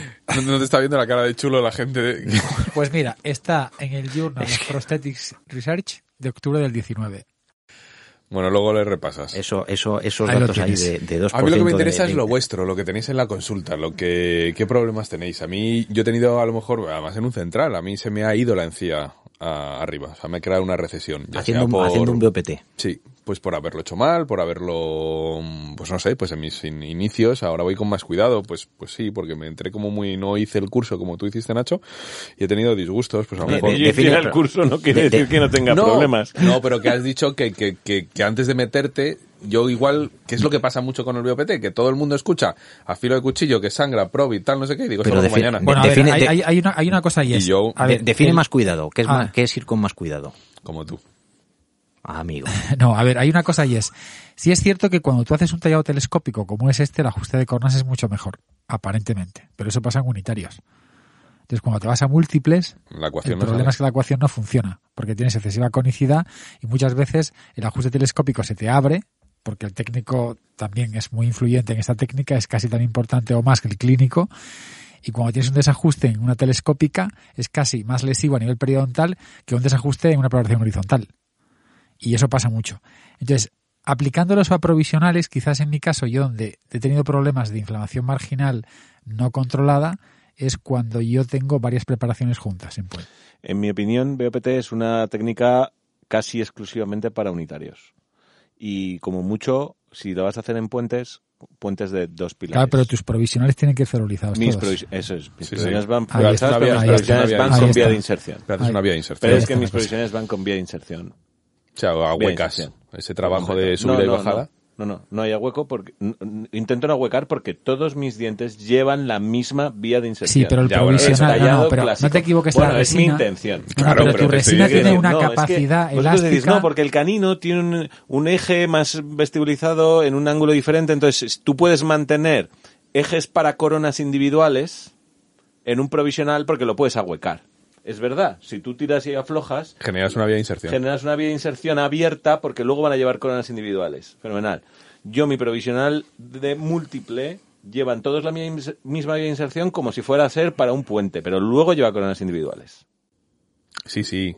Tienes que hacerlo lo mejor posible para que tenga una vía de inserción, pero estarás conmigo en que tallar 12 Debería, muñones pero eso es la- es no la- puedes pero- tener 6 grados todos. vertical. A veces, vertical a veces, es- es- a no lo puedes hacer hay que sacrificar Sobre todo porque dos entonces grados tendrías que tallar generales mucho para asegurarte dientes. que tengan vía de inserción. Ya, tío, pero vamos a ver. Dos, que- dice dos, nadie mide cuál es Por el eso grado. te digo, que te quiero decir que- que es imposible hacer- ah, Te aseguras que de tallar hacer lo mejor más posible. por algunas zonas para intentar tener una Correcto. inserción. Yo te aseguro que el tallado Bob, que aparentemente es sencillo y la gente que empieza a hacer Bob se anima porque ve que sangra, que es de lo que se trata, mete una fresa ahí dentro, no sabe qué pasa. Y que no pasa nada, Claro. entre comillas. Pero, no pero, pero en el fondo la conicidad muchas veces que consigues es una conicidad con zonas muy retentivas. De hecho, los técnicos están hartos de llamarnos a consultas diciendo, oye, Te iba a no decir, tenemos... el día que te enteras de eso es el Claro. día que estás con el técnico, Claro. lo metes en el, en el escáner Y y, tienes empiezan a una zona diseñar y te retentiva empieza a roja. marcar todo retentivo. Claro, Y dices, todo "Hostias, rojo. ¿Y esto estaba ahí? Claro, Estaba ahí. claro, el problema es que claro que tu, tu tallado es, obviamente, cuando tú haces con, con, con la, con la fresa de- del multiplicador, la turbina, con lo que talles, al final en el fondo, claro, tu eje de mano al final hace que en muchas zonas te vayas un poco hacia adentro y no tengas esa conicidad que tú crees. Y sobre todo con las fresas. Por eso os preguntaba si tenéis las fresas originales de Loi. Porque las originales de Loi, que es donde tienes que cambiar un poco la angulación, son muy propensas a que tú hagas eso, una retención apical, es socavado abajo. Por eso yo creo que no es la fresa más adecuada, creo. Y Yo de hecho no utilizo últimamente esas fresas mucho, ¿Cuál utilizas? las de Loi. No, utilizo fresas de, de más de filo de cuchillo, únicamente porque controlo más la angulación apical. Y ahora, hablando de utilidad, yo voy a hacer una pregunta y es, eh, claramente el procedimiento de hacer un BOPT puro o un BOPT modificado supone más tiempo de tratamiento, supone una técnica mucho más sensible, supone eh, un encarecimiento del tratamiento, supone eh, más tiempo de sillón en cuanto a, y a veces hay que hacer un juego de provisionales, dos, técnica de impresión puede ser también delicada, sobre todo cuando son muñones múltiples.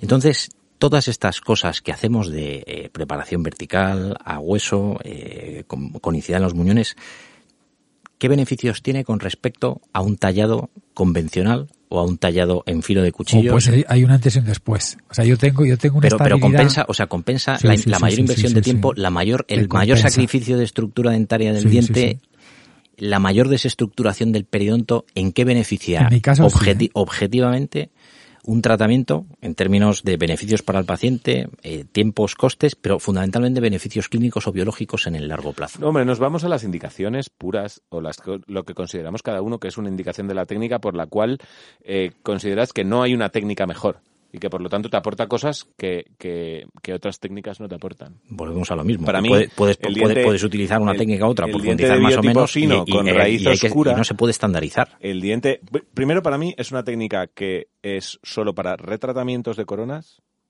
o el único paciente que creo que es- se puede tallar de virgen de, de corona para hacer una técnica de preparación vertical es aquel que necesita un cambio de perfil de emergencia de la corona de 360 grados que normalmente suele ser Bueno, un pero paciente hace un periodontal. 100% de casos. Que es un paciente periodontal. ¿no? Claro, lo que pasa es que, que mi 100% de indicación de corona.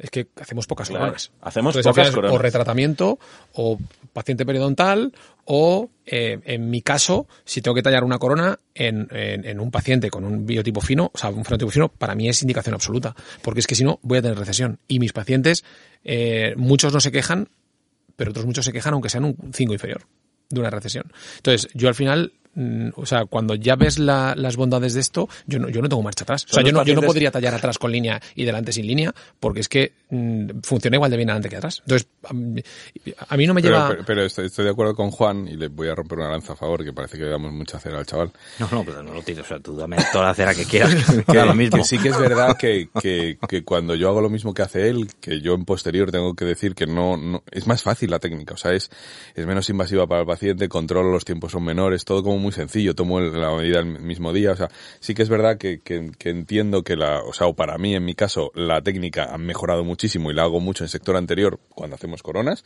retratamientos, ta, ta, ta, pero porque me da una estabilidad que antes no tenía, entonces me da una seguridad, pero es verdad que la técnica es más compleja.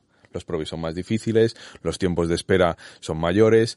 Eh, los yo, por ejemplo, no resultados espero- menos, menos predecibles. Porque, No, no. Sí, sí. Bueno, Bueno, son os- menos os- predecibles. os voy a poner- os voy a poner Como un se te descontrola el caso es poco predecible. Pero se te descontrola cualquier caso. Quiero decir que y, eh, Menos tú, con una corona tradicional con las también puedes tener que tenía. problemas. Bueno, os pongo, os tengo- pongo- os yo- pongo una- os pongo ejemplos de casos para que los oyentes vean si estamos o no en Bob en ciertos. Porque obviamente un diente con un retratamiento, diente con una raíz negra, son casos de Bob. Pero tú, por ejemplo, que haces un 100% de casos eh, detallado Bob, te pongo una indicación.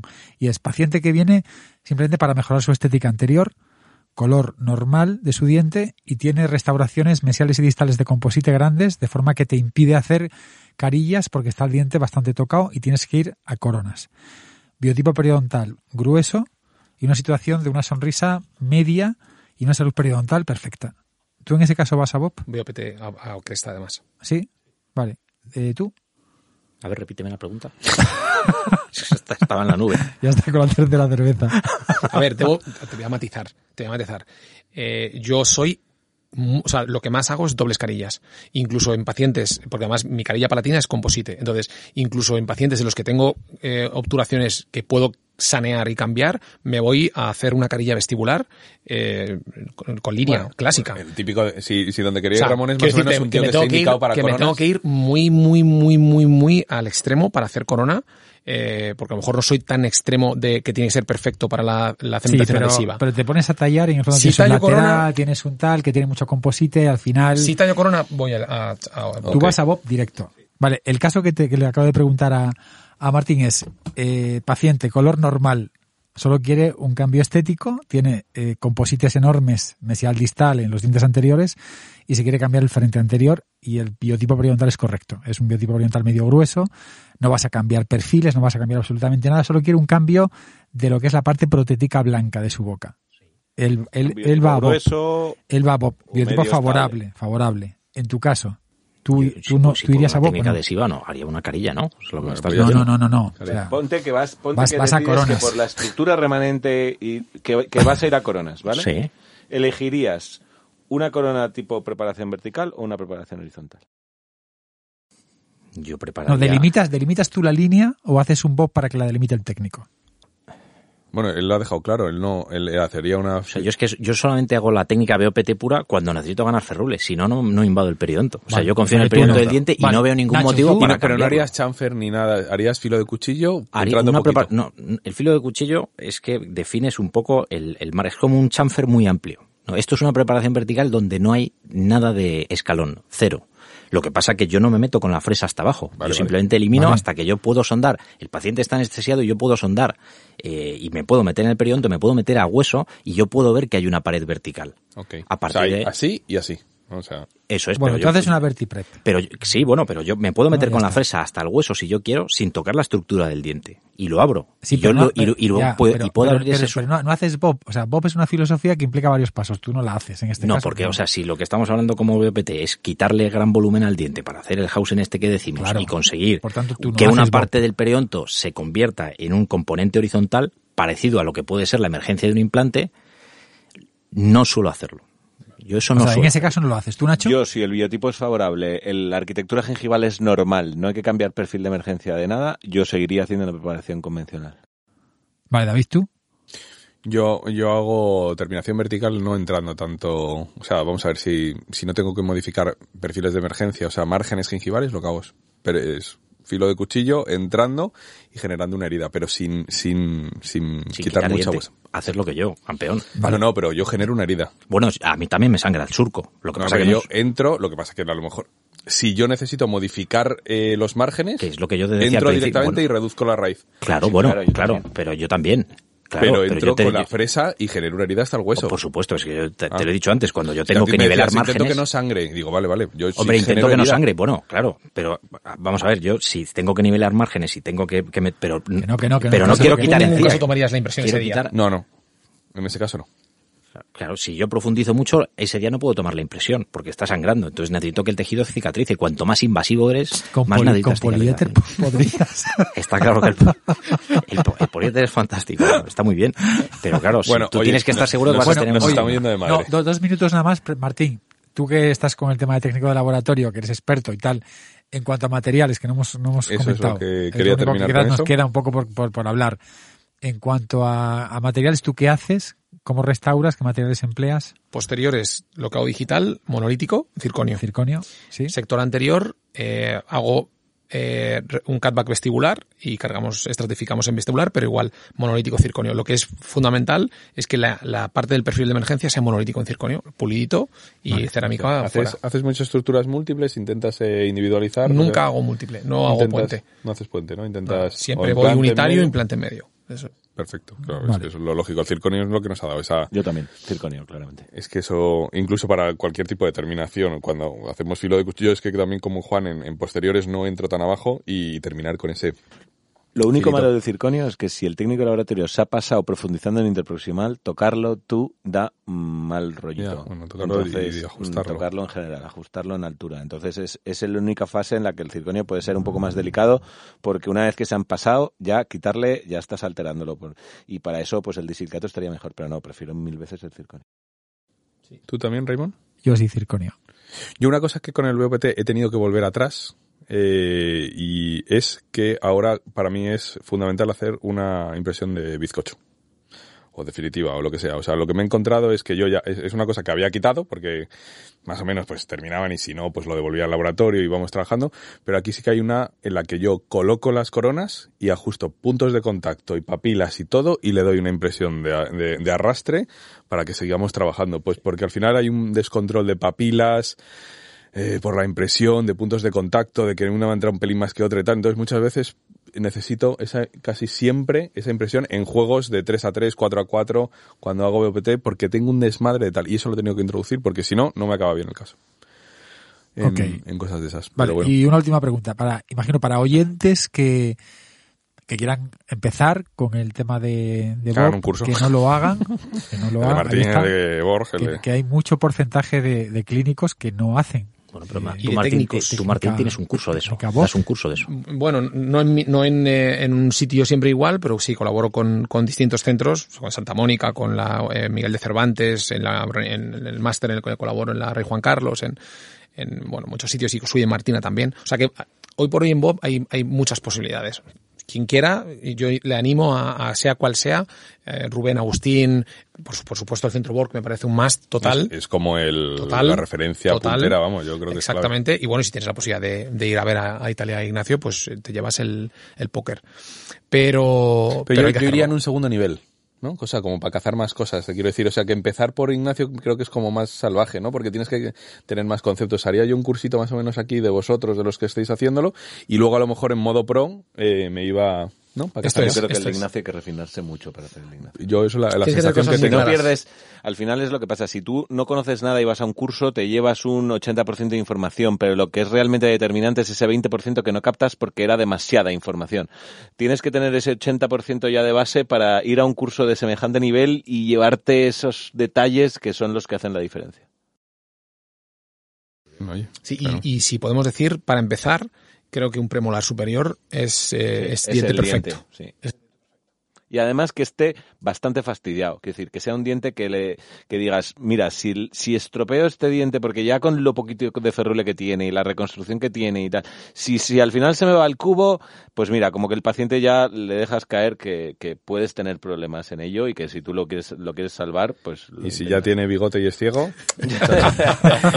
Pero bueno, oye, se nos ha ido el podcast ha ido De las manos. De las manos, interesantísimo.